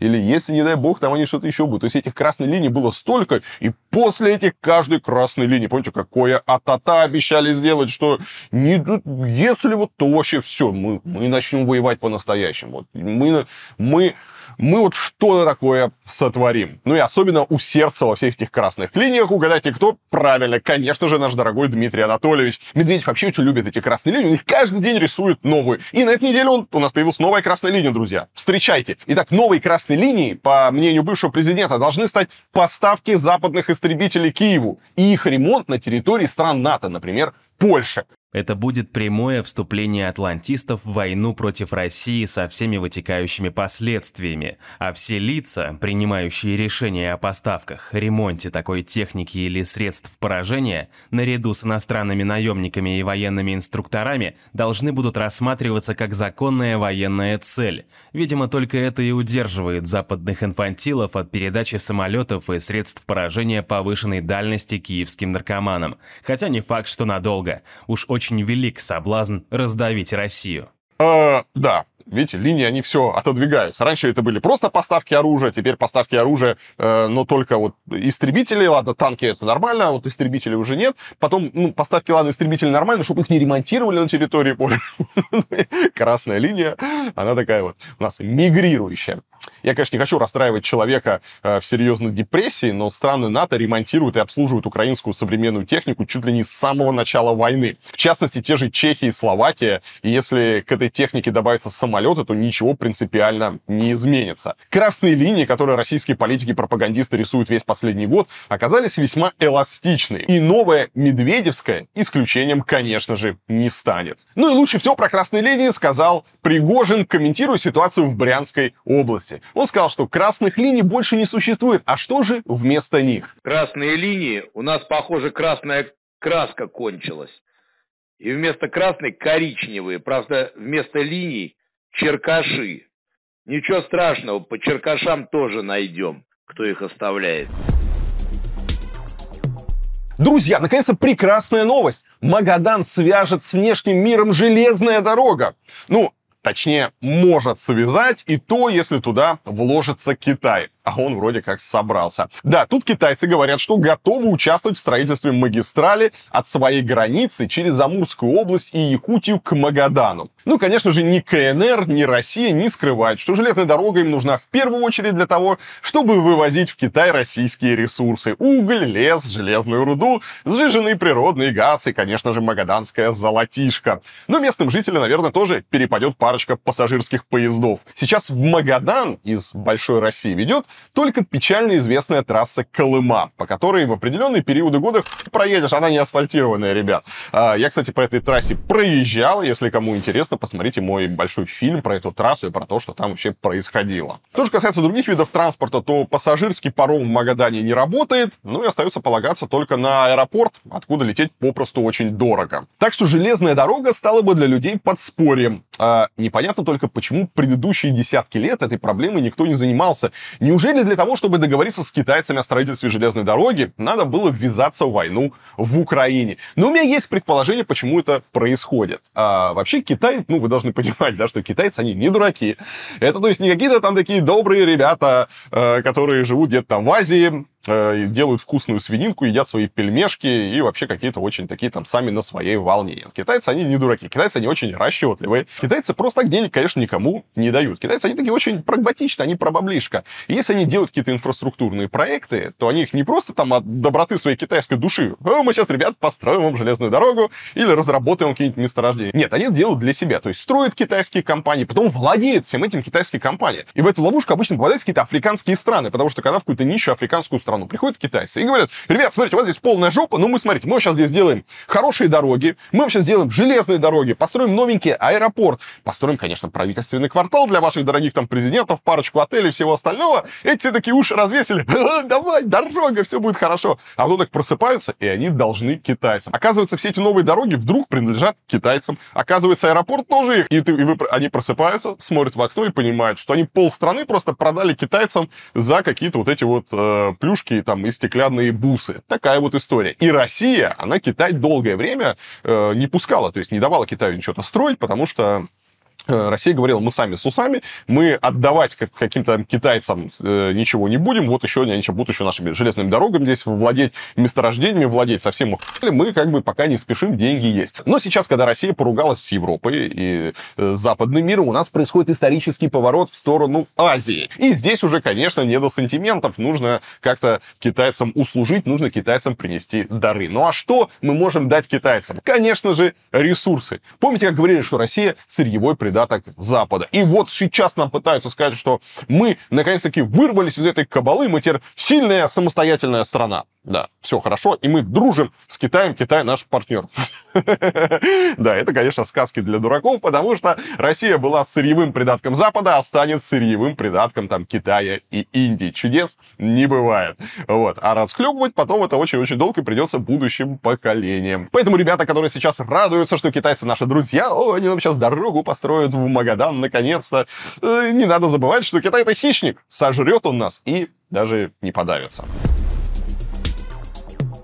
Ну а что там происходит в великой Россиюшке, вставшей с колен, э, в России, которая всему миру Кузькину мать собралась показывать, что у нас происходит с аварийным жильем, как у нас живут люди. Давайте перенесемся в Кемеровскую область, а там замечательный гнилой разваливающийся деревянный барак, котором до сих пор, кстати, живут люди, прикрыли баннером с рисунком нового дома к приезду губернатора. Ну, чтобы глава Кузбасса Цивилев особо как-то, ну, не расстроился. А он собирался приехать на открытие детского сада, который находится в 150 метрах от ветхого общежития. Ну, и чиновники из города Полысаева, где этот э, барак находится, они вот как узнали, что, ну, едет э, начальство, да, решили как бы этот срам так вот э, завесить, ну, чтобы губернатор так проехал, ух ты, хорошо ты посмотреть, вот ты как красиво, и домики новые, и барак отремонтировали. Хм, почему-то там в окнах э, деревья с листьями отражаются, хотя на улице еще снег. Странно, странно, но зачем обращать внимание на такие мелочи? Вообще история очень показательная и очень типичная для России. Этот барак должны были расселить еще в 2018 году. А теперь местные жители опасаются, что он может рухнуть под тяжестью баннеров до того, как они успеют куда-либо с этого барака съехать. Кстати, мэрия Полысаева объяснила попытку спрятать барак тем, что его надо было привести в божеский вид. Я, конечно, не хотел бы вмешиваться, но, наверное, придется рассказать кемеровским чиновникам по секрету, что лучший способ привести этот барак в божеский вид – это снести его, а людей переселить в приличный дом со всеми удобствами. Ну и еще одна замечательная новость. Минобороны России сообщила, что российские подразделения ВДВ в Украине начали применять дроны «Камикадзе». С названием «Бумеранг». Ну, по сути, это обычный спортивный квадрокоптер, который может разгоняться до 170 км в час и летать на малой высоте. Здесь, как бы, опять же, э, если кто-то дронами занимается, это никого ну, не должно удивить. Это совершенно банальная такая просто игрушка, которой крепится еще взрывчатка. Такие дроны можно покупать готовыми. Помните, был там дрон Добрыня, который там делали. По сути, просто игрушка, купленная с Алиэкспресса. Такие дроны можно собирать э, самостоятельно, ничего сложного нет. Опять же, лет 10 различные энтузиасты этими штуками балуются, и никого этим не удивишь. Сейчас, когда началась война, дроны стали особенно популярны, потому что там крепится небольшой э, заряд там взрывчатки, и можно поражать как живую силу, так и технику противника. Но удивительно в этой истории другое. Удивительно, что новые дроны ВДВшникам завезли, а вот э, маркетологам, которые всю эту ересь придумывают, видимо, не завезли словари. Потому что бумеранг, бумеранг довольно странное название для дрона камикадзе. Потому что бумеранг, как мы знаем, вообще-то имеет свойство возвращаться к владельцу. Согласитесь, выглядит название немного двусмысленно. Ну и на этой неделе мы получили очередной нож в спину от главного европейского братушки после Орбана, конечно. Итак, президент Сербии Вучич обещает посадить всех сербов, которые записались в ЧВК Вагнера или в подобные подразделения в качестве наемников. Он в очередной раз осудил действия России, заявил, что поддерживает территориальную целостность Украины, да еще и намекнул, что Москва финансирует протесты в Сербии. Понимаете? Вот. А по поводу наемников Вучич сказал так. Мне не нужна поддержка ЧВК «Вагнер». Сербы, завербованные для участия в боевых действиях в Украине, будут арестованы, когда вернутся в Сербию и окажутся в пределах досягаемости наших органов. Видимо, Пригожин и ему скоро пришлет кувалдочку. Смешно, конечно, что в Сербии множество фанатов Путина, но страна при этом не собирается отказываться от курса на Евросоюз и вообще на интеграцию в Европу. Как говорится, не твоя, вот ты и бесишься. А вот где ЧВК Вагнера хорошо, так это в России. И боеприпасы ей дали после нытья Пригожина, и даже разрешили открыть в Петербурге детский центр под шикарным названием «Вагнеренок». Там детям и подросткам собираются прививать любовь к отчизне. Поэтому на встречи к ним приходят депутаты и силовики. Ну а на первое заседание клуба пришел даже сам Сергей, на кому не нужный и неинтересный, Миронов из «Справедливой России». По его словам, Вагнер-центр это отличное начинание Евгения Пригожина, потому что здесь дают возможность творить. Единственное, что осталось за кадром, но меня мучает вопрос, э, а я надеюсь, Миронов в этот детский центр Вагнеренок, он же привел своих детей, своих внуков, да, он же не один туда пришел еб поторговать. Кстати, помимо Миронова, у Вагнера уже побывали депутаты Госдумы Василий Власов, Мария Бутина, а также военный пропагандист Юрий Подоляка. Среди прочих лекцию там читал бывший спецназовец Виктор Шмарковский. Он рассказал, что военные могут прибегать к гипнозу, а сам он излучает дельта-волны а его мозг способен выдержать любой удар из-за скопления жидкости в определенных зонах. Сам себя Шмарковский назвал ребенком первой атомной бомбы. В общем, интересный персонаж, конечно, но думаю, это только начало. С нетерпением жду, когда российских детей приедут воспитывать всякие насильники и убийцы, которых вербовали по зонам, и чью дискредитацию Володин с Пригожиным всеми силами пытаются запретить. Ну а великий русский футболист Артем Дзюба заявил, что он патриот России. Поэтому он полностью за Путина, а главным достижением Путина... Попробуйте, друзья, угадать. У нас сейчас будет такой немножко интерактивный выпуск ЧП. Главное достижение Путина. Давайте, давайте, вам 10 э, секунд. 10 секунд, чтобы принять какое-то решение. Так, так, так, так. Россия встала с колен.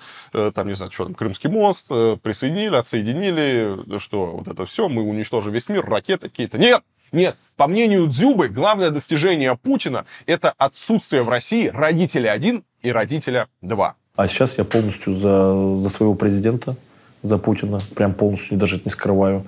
Я безумно счастлив, что в моей стране есть мужчина и женщина, есть папа и мама. Я горжусь этим очень сильно, что мы вот это не позволяем, то, что у нас это есть, и, надеюсь, всегда будет, что в нашей стране мужчина с женщиной. Понимаете, из всего, что Дзюби говорили, вроде, смотрите, чувак явно смотрел телевизор и явно, ну, видел не одну э, речь Путина. Чувак понимает, что у него уже закат спортивной карьеры. Что завтра он уже будет на никому не нужен, ну все, ну все уже, да, как бы уже старенький, уже там э, мяч не позабиваешь, уже надо как-то, надо уже как-то устраиваться, надо себе обеспечивать какую-то э, сытую спортивную старость, да, вот. И он, э, ну, как бы ему объяснили, чувак, смотри, на Западе это кому не нужен, ну, а внутри России, как бы, фамилия известная, можно как-то теперь торгануть, он торгануть своей там э, определенной популярностью. Но для этого, конечно, нужно, нужно поддержать все хорошее и выступить против всего плохого. И дали Дзюбе задали. И пошел Дзюба смотреть Соловьева, Киселева, пошел э, смотреть всякие различные там речи Владимира Владимировича Путина. И единственное, что он вынес из всех этих речей, то, что в России нет родителя один и родителя два. Это, конечно, просто потрясающая история. Возможно, Дзюбе стоило меньше играть головой. Ну, или использовать на тренировках какие-нибудь специальные детские мячи. Говорят, они меньше травмируют мозг. Конечно, стыдно все это смотреть, стыдно смотреть там на человека, который сделал себе неплохую спортивную карьеру, а сейчас он просто всем своим видом показывает, что у некоторых спортсменов нету абсолютно мозгов. Очень странная и грустная история.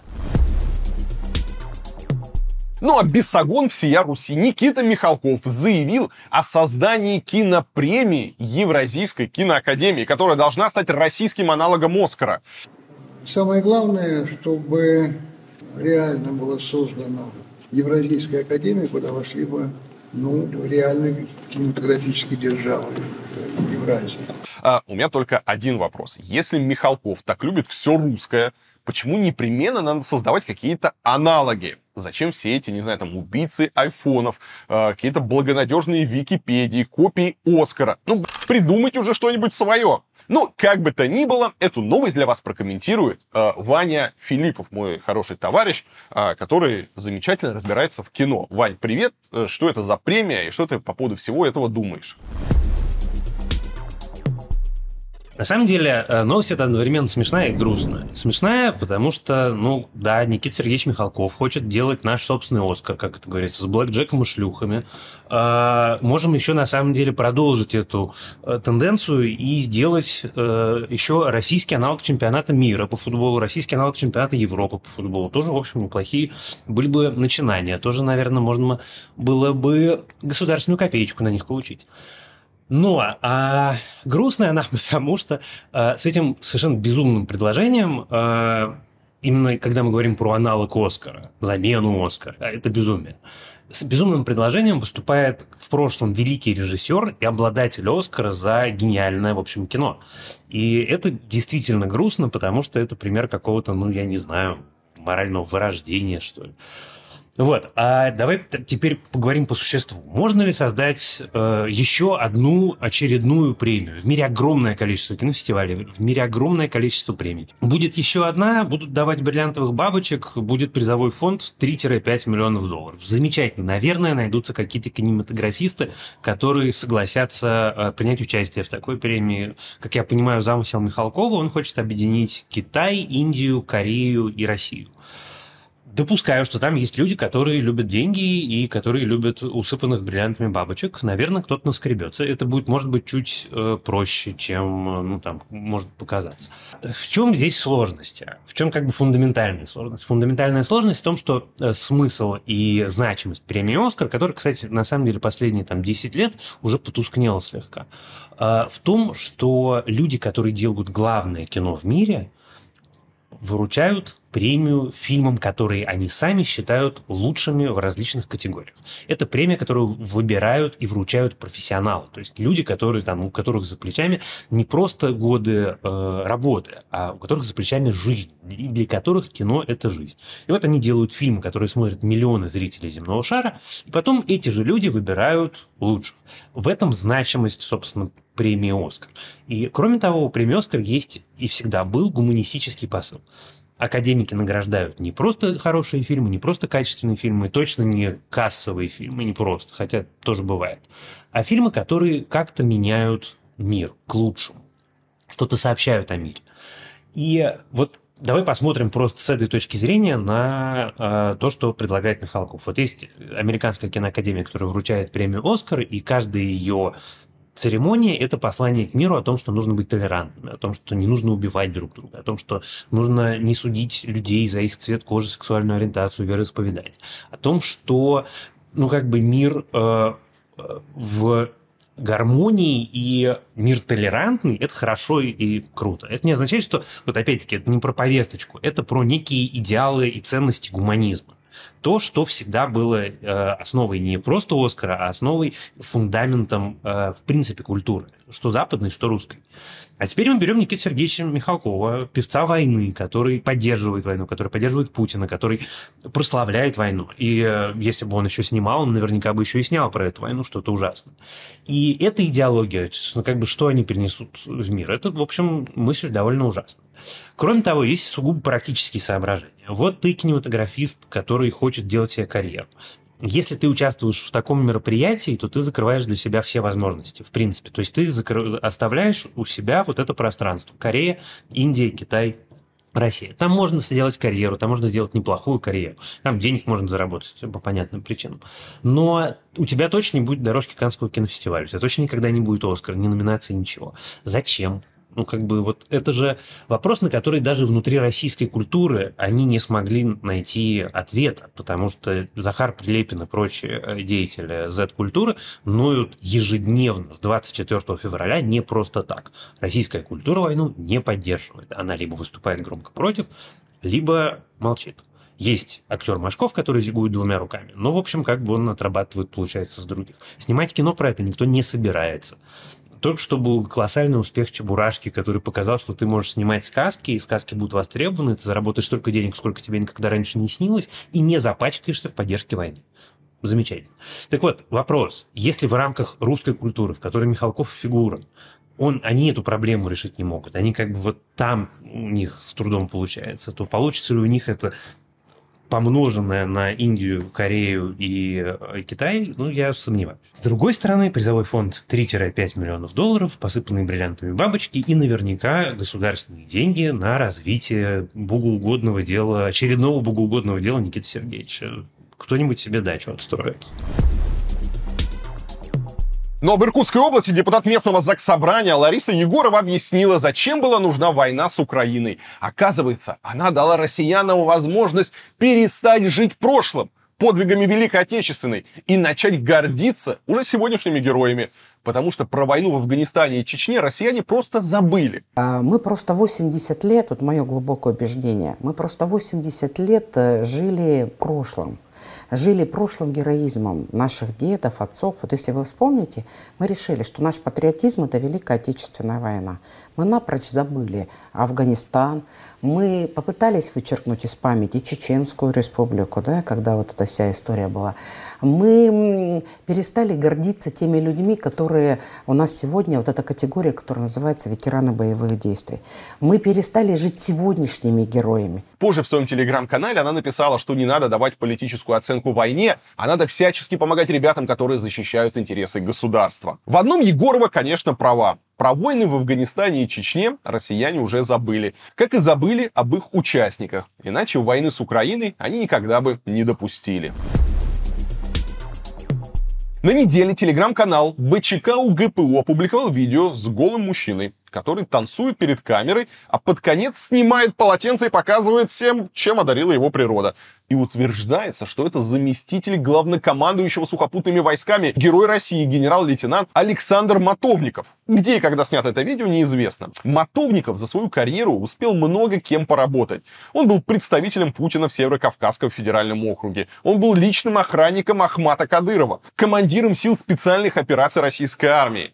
Еще он участвовал в освобождении заложников в Беслане и боях в Сирии. А теперь командует группировкой российских войск в Беларуси. Интересно, что в видео появился такой неспокойный момент, когда из Беларуси каждый день приходят какие-то тревожные новости. Не исключено, что видео слили специально, чтобы Мотовникова убрали, а на его место назначили какую-нибудь более удобную фигуру. Ну а кто из ястребов войны у нас обожает критиковать генералов, вы сами знаете. Ну еще один важный момент относительно этого видео. А, смотрите, оно подается какой-то страшный компромат.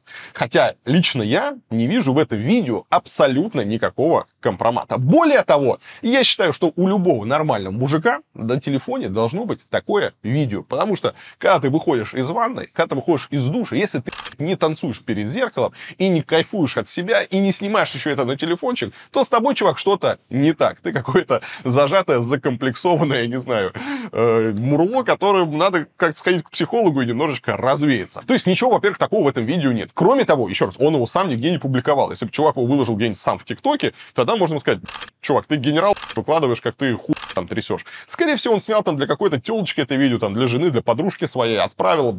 Вообще ничего в этом нет такого. У меня пол телефона таких видео со мной.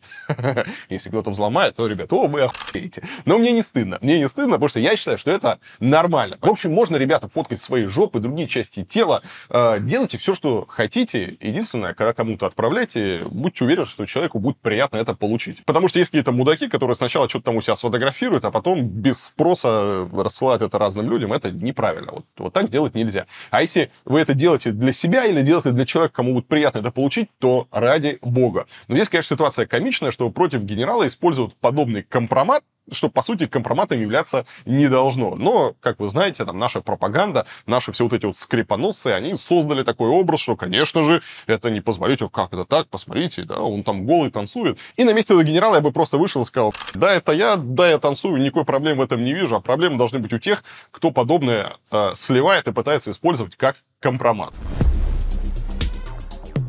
На самарского депутата от КПРФ Абдалкина, который слушал послание Путина Федеральному собранию с лапшой на ушах, завели административку о дискредитации армии. Заседание суда пройдет 7 марта, и депутату грозит штраф до 200 тысяч рублей. Комитет Самарской думы по регламенту назвал поведение Абдалкина недопустимым. Ему объявили публичное порицание, а руководству КПРФ предложили исключить депутата из партии. Вот такой вот э, перформанс.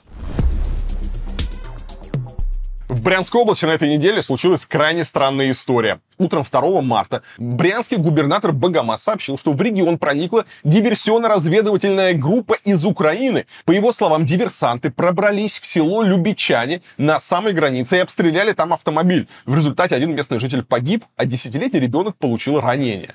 Телеграм-канал Шот написал, что диверсанты якобы обстреляли школьный автобус. Но министр просвещения Кравцов заявил, что никакого школьного автобуса не было. А все школы в приграничных регионах вообще переведены на дистанционное обучение. Yeah. Информация о погибших и раненых тоже была противоречивой. Ридовка написала, что ранение получила девочка. Шот утверждает, что она скончалась в больнице. Телеграм-канал ВЧК УГПУ позже выяснил, что она не пострадала. Затем губернатор Богомаз уточнил, что погибли водитель обстрелянной машины и еще один местный житель, а ранение получил десятилетний мальчик. Телеграм-каналы также писали о захвате заложников и в Любичанах, и в селе Сушаны в том же районе. Ридовка утверждала, что заложников несколько человек, а телеграм-канал Варгонза вообще написал, что их более сотни, но местные власти захват заложников так и не подтвердили. Ответственность за происходящее взял на себя русский добровольческий корпус. В его телеграм-канале говорится, что бойцы формирования пришли в Брянскую область, чтобы показать, что, цитирую, свободные русские люди с оружием в руках могут бороться с режимом. Ну что ж, друзья, вот и свершилось. Русский добровольческий корпус перешел государственную границу Российской Федерации. Доказательства прямо за моей спиной. Мы не воюем с гражданскими, не убиваем безоружных. Имейте это в виду. Теперь пришло время обычным гражданам России понять, что они не рабы. Поднимайте бунт, сражайтесь. Нас на этой задаче было 45 человек. Зашли, отсняли, сделали засаду на две БМП. Детей пострадавших я не видел, но был один пострадавший погранец. Никаких заложников не брали. Мэш пишет, что один из людей на видео корпуса у фельдшерского пункта в Любичанах – это Денис Капустин, бывший друг неонациста Максима Марцинкевича, более известного как Тесак. Ну и также этот Капустин по совместительству создатель неонацистского бренда одежды White Rex. По данным телеграм-каналов, в прошлом году Капустин переехал в Украину и вступил в подразделение в составе ВСУ. Сам Капустин в интервью Олегу Кашину рассказывал, что до поездки в Украину он был агентом Кремля. Как утверждает тот же Мэш, еще одним участником ДРГ в Брянской области был Кирилл Канахин, который в России работал актером и преподавал йогу, а потом переехал в Украину. Русский добровольческий корпус в 22 году создал Капустин. Подразделение из этнических русских должно было воевать на стороне Украины. По словам Капустина, со временем корпус вошел в состав ВСУ. При этом он подчеркивал, что РДК не взаимодействует с Легионом Свобода России из-за разной идеологической базы. Представитель украинской военной разведки Андрей Юсов утверждает, что русский добровольческий корпус – это независимое соединение, которое не входило в состав ВСУ и даже воевать училось самостоятельно. Советник Офиса президента Украины Подоляк назвал историю с диверсантами классической заведомой провокацией. Российская Федерация хочет напугать свой народ, чтобы оправдать нападение на другую страну и растущую нищету после года войны. Партизанское движение в РФ становится все сильнее и агрессивнее. Бойтесь своих партизан. Кадыров призвал разобраться со всеми участниками вылазки самым суровым образом, максимально жестко и даже жестоко, стрелять на поражение и привлечь к ответу их семьи, которые могут жить в России. А после этого, по мнению Кадырова, надо просто разбомбить в Украине все точки, которые имеют прямое или косвенное отношение к этому нападению. И не нужно церемониться и смотреть, есть ли рядом гражданские объекты. Кадыров также считает, что военное положение нужно вести в еще большем количестве регионов. Путин о возможных действиях говорить не стал. Он лишь назвал произошедшее терактом и в очередной раз заявил, что такие люди хотят лишить россиян исторической памяти, традиций и языка. Таких, которые сегодня совершили очередной террористический акт, очередное преступление, проникли на приграничную территорию и открыли огонь по гражданским лицам.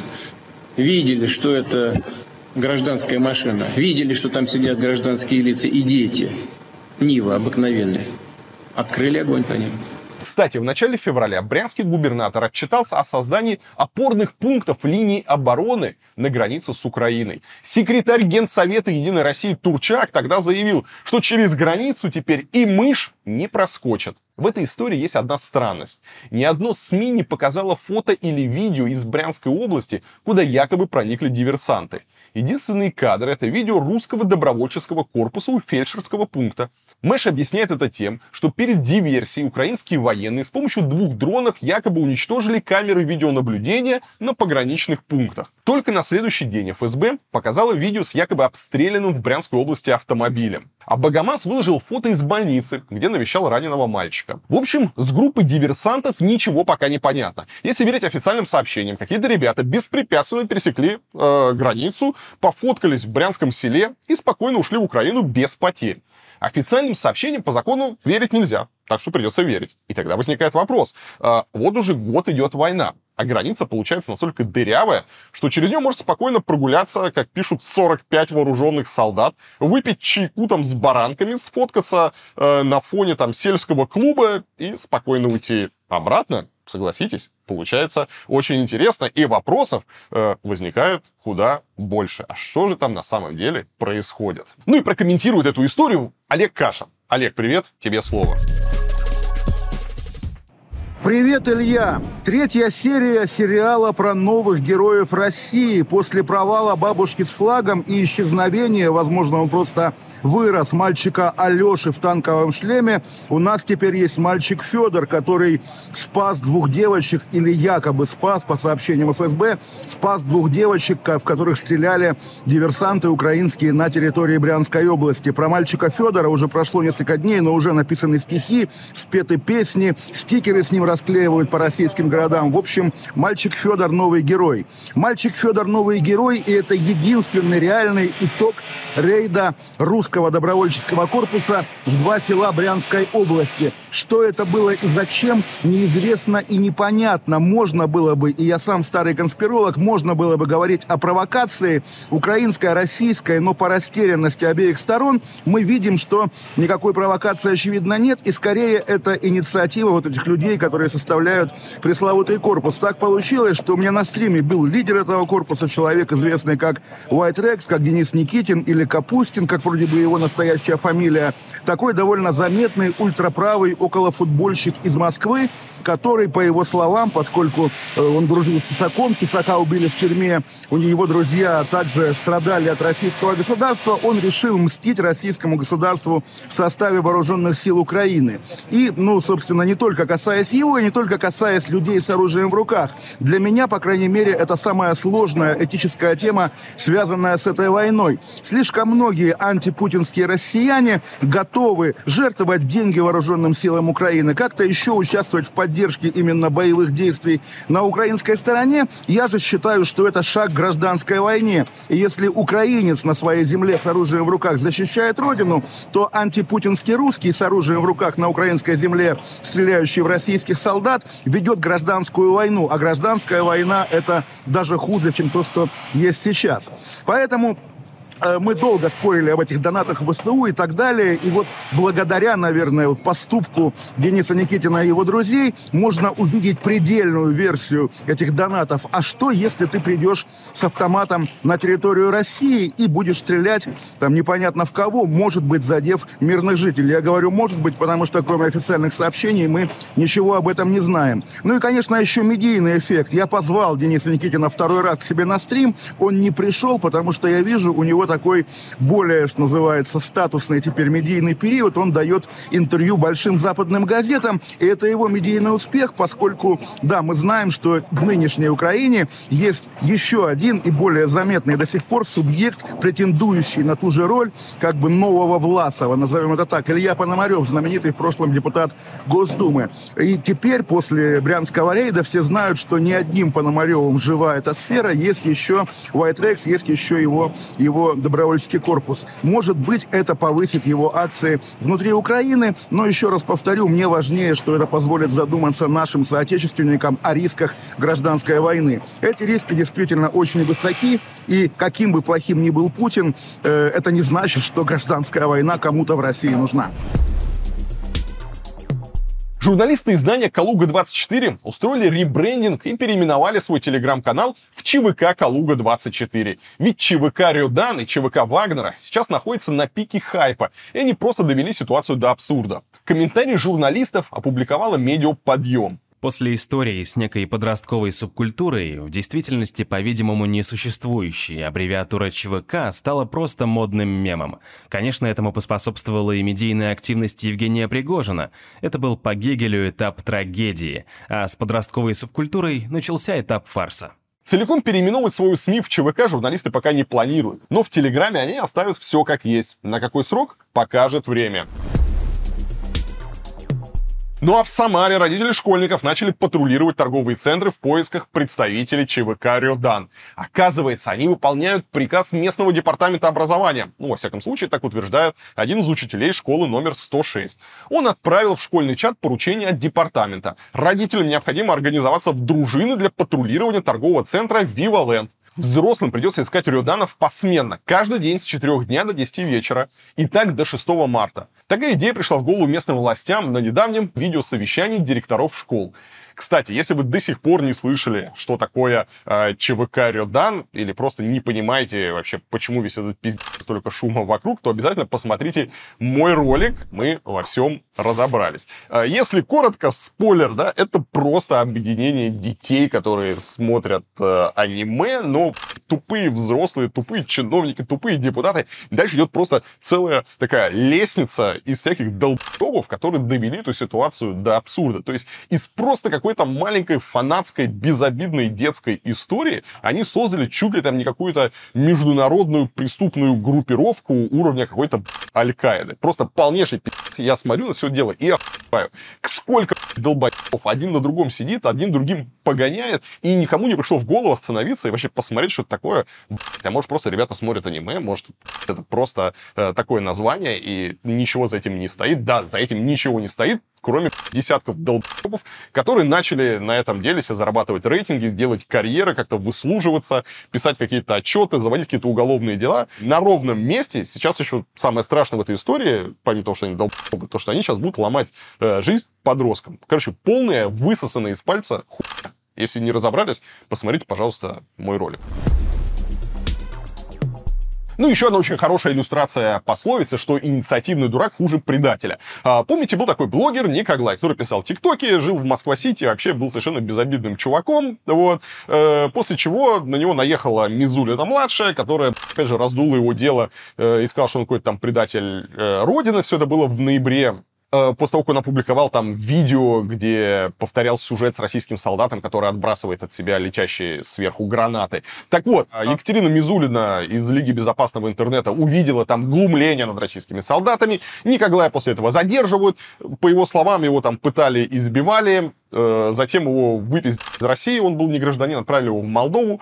Абсолютно безобидный э, человек, который сидел просто в Москва-Сити, делал какой-то развлекательный контент, теперь внезапно превратился в такого супер проукраинского активиста, помогает в ИСУ, покупает им дроны. На этой неделе он приехал в Киев, э, в, там передать им помощь, там, передать им машину, передать им дроны. И вот очень показательная красноречивая история, как Мизулина, просто, опять же, не разобравшись, накинувшись на чувака из совершенно безобидного для государства э, человека, который вообще никогда не славился никакой там э, оппозиционностью, никаким там активизмом. Да, просто чувак делал, зарабатывал баблишко, делал развлекательный контент, вел какие-то стримы, был там кумиром э, подростков. Да, вот из него сделали ярого революционера, оппозиционера, такого проукраинского, который теперь помогает ВСУ. Отличный, отличный план. Интересно, а, сколько его фанатов российских, которые его смотрели, читали там и лайкали, а, сколько фанатов тоже поменяли свою позицию и стали более политически радикальными. И все это происходит не по каким-то там хитрым, да, все это происходит из обычного долб***ма. В Липецкой области, в селе с потрясающим названием Аргамач-Пальна, э, на Масленицу сожгли чучело Хаги-Ваги.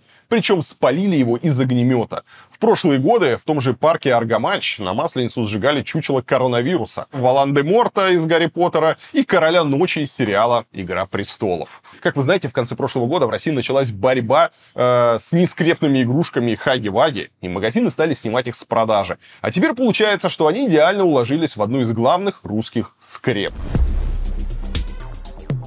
Ну что, друзья, на этом все. Спасибо, что смотрели. Надеюсь, вам было интересно. Не забудьте поставить лайк, подписаться на канал, написать какие-нибудь комментарии, подтешить алгоритмики YouTube, чтобы как можно больше людей увидел этот потрясающий выпуск. Мы с вами в следующее воскресенье, что бы ни случилось, обязательно увидимся. Я не пропустил еще ни одного выпуска, уже не первый год.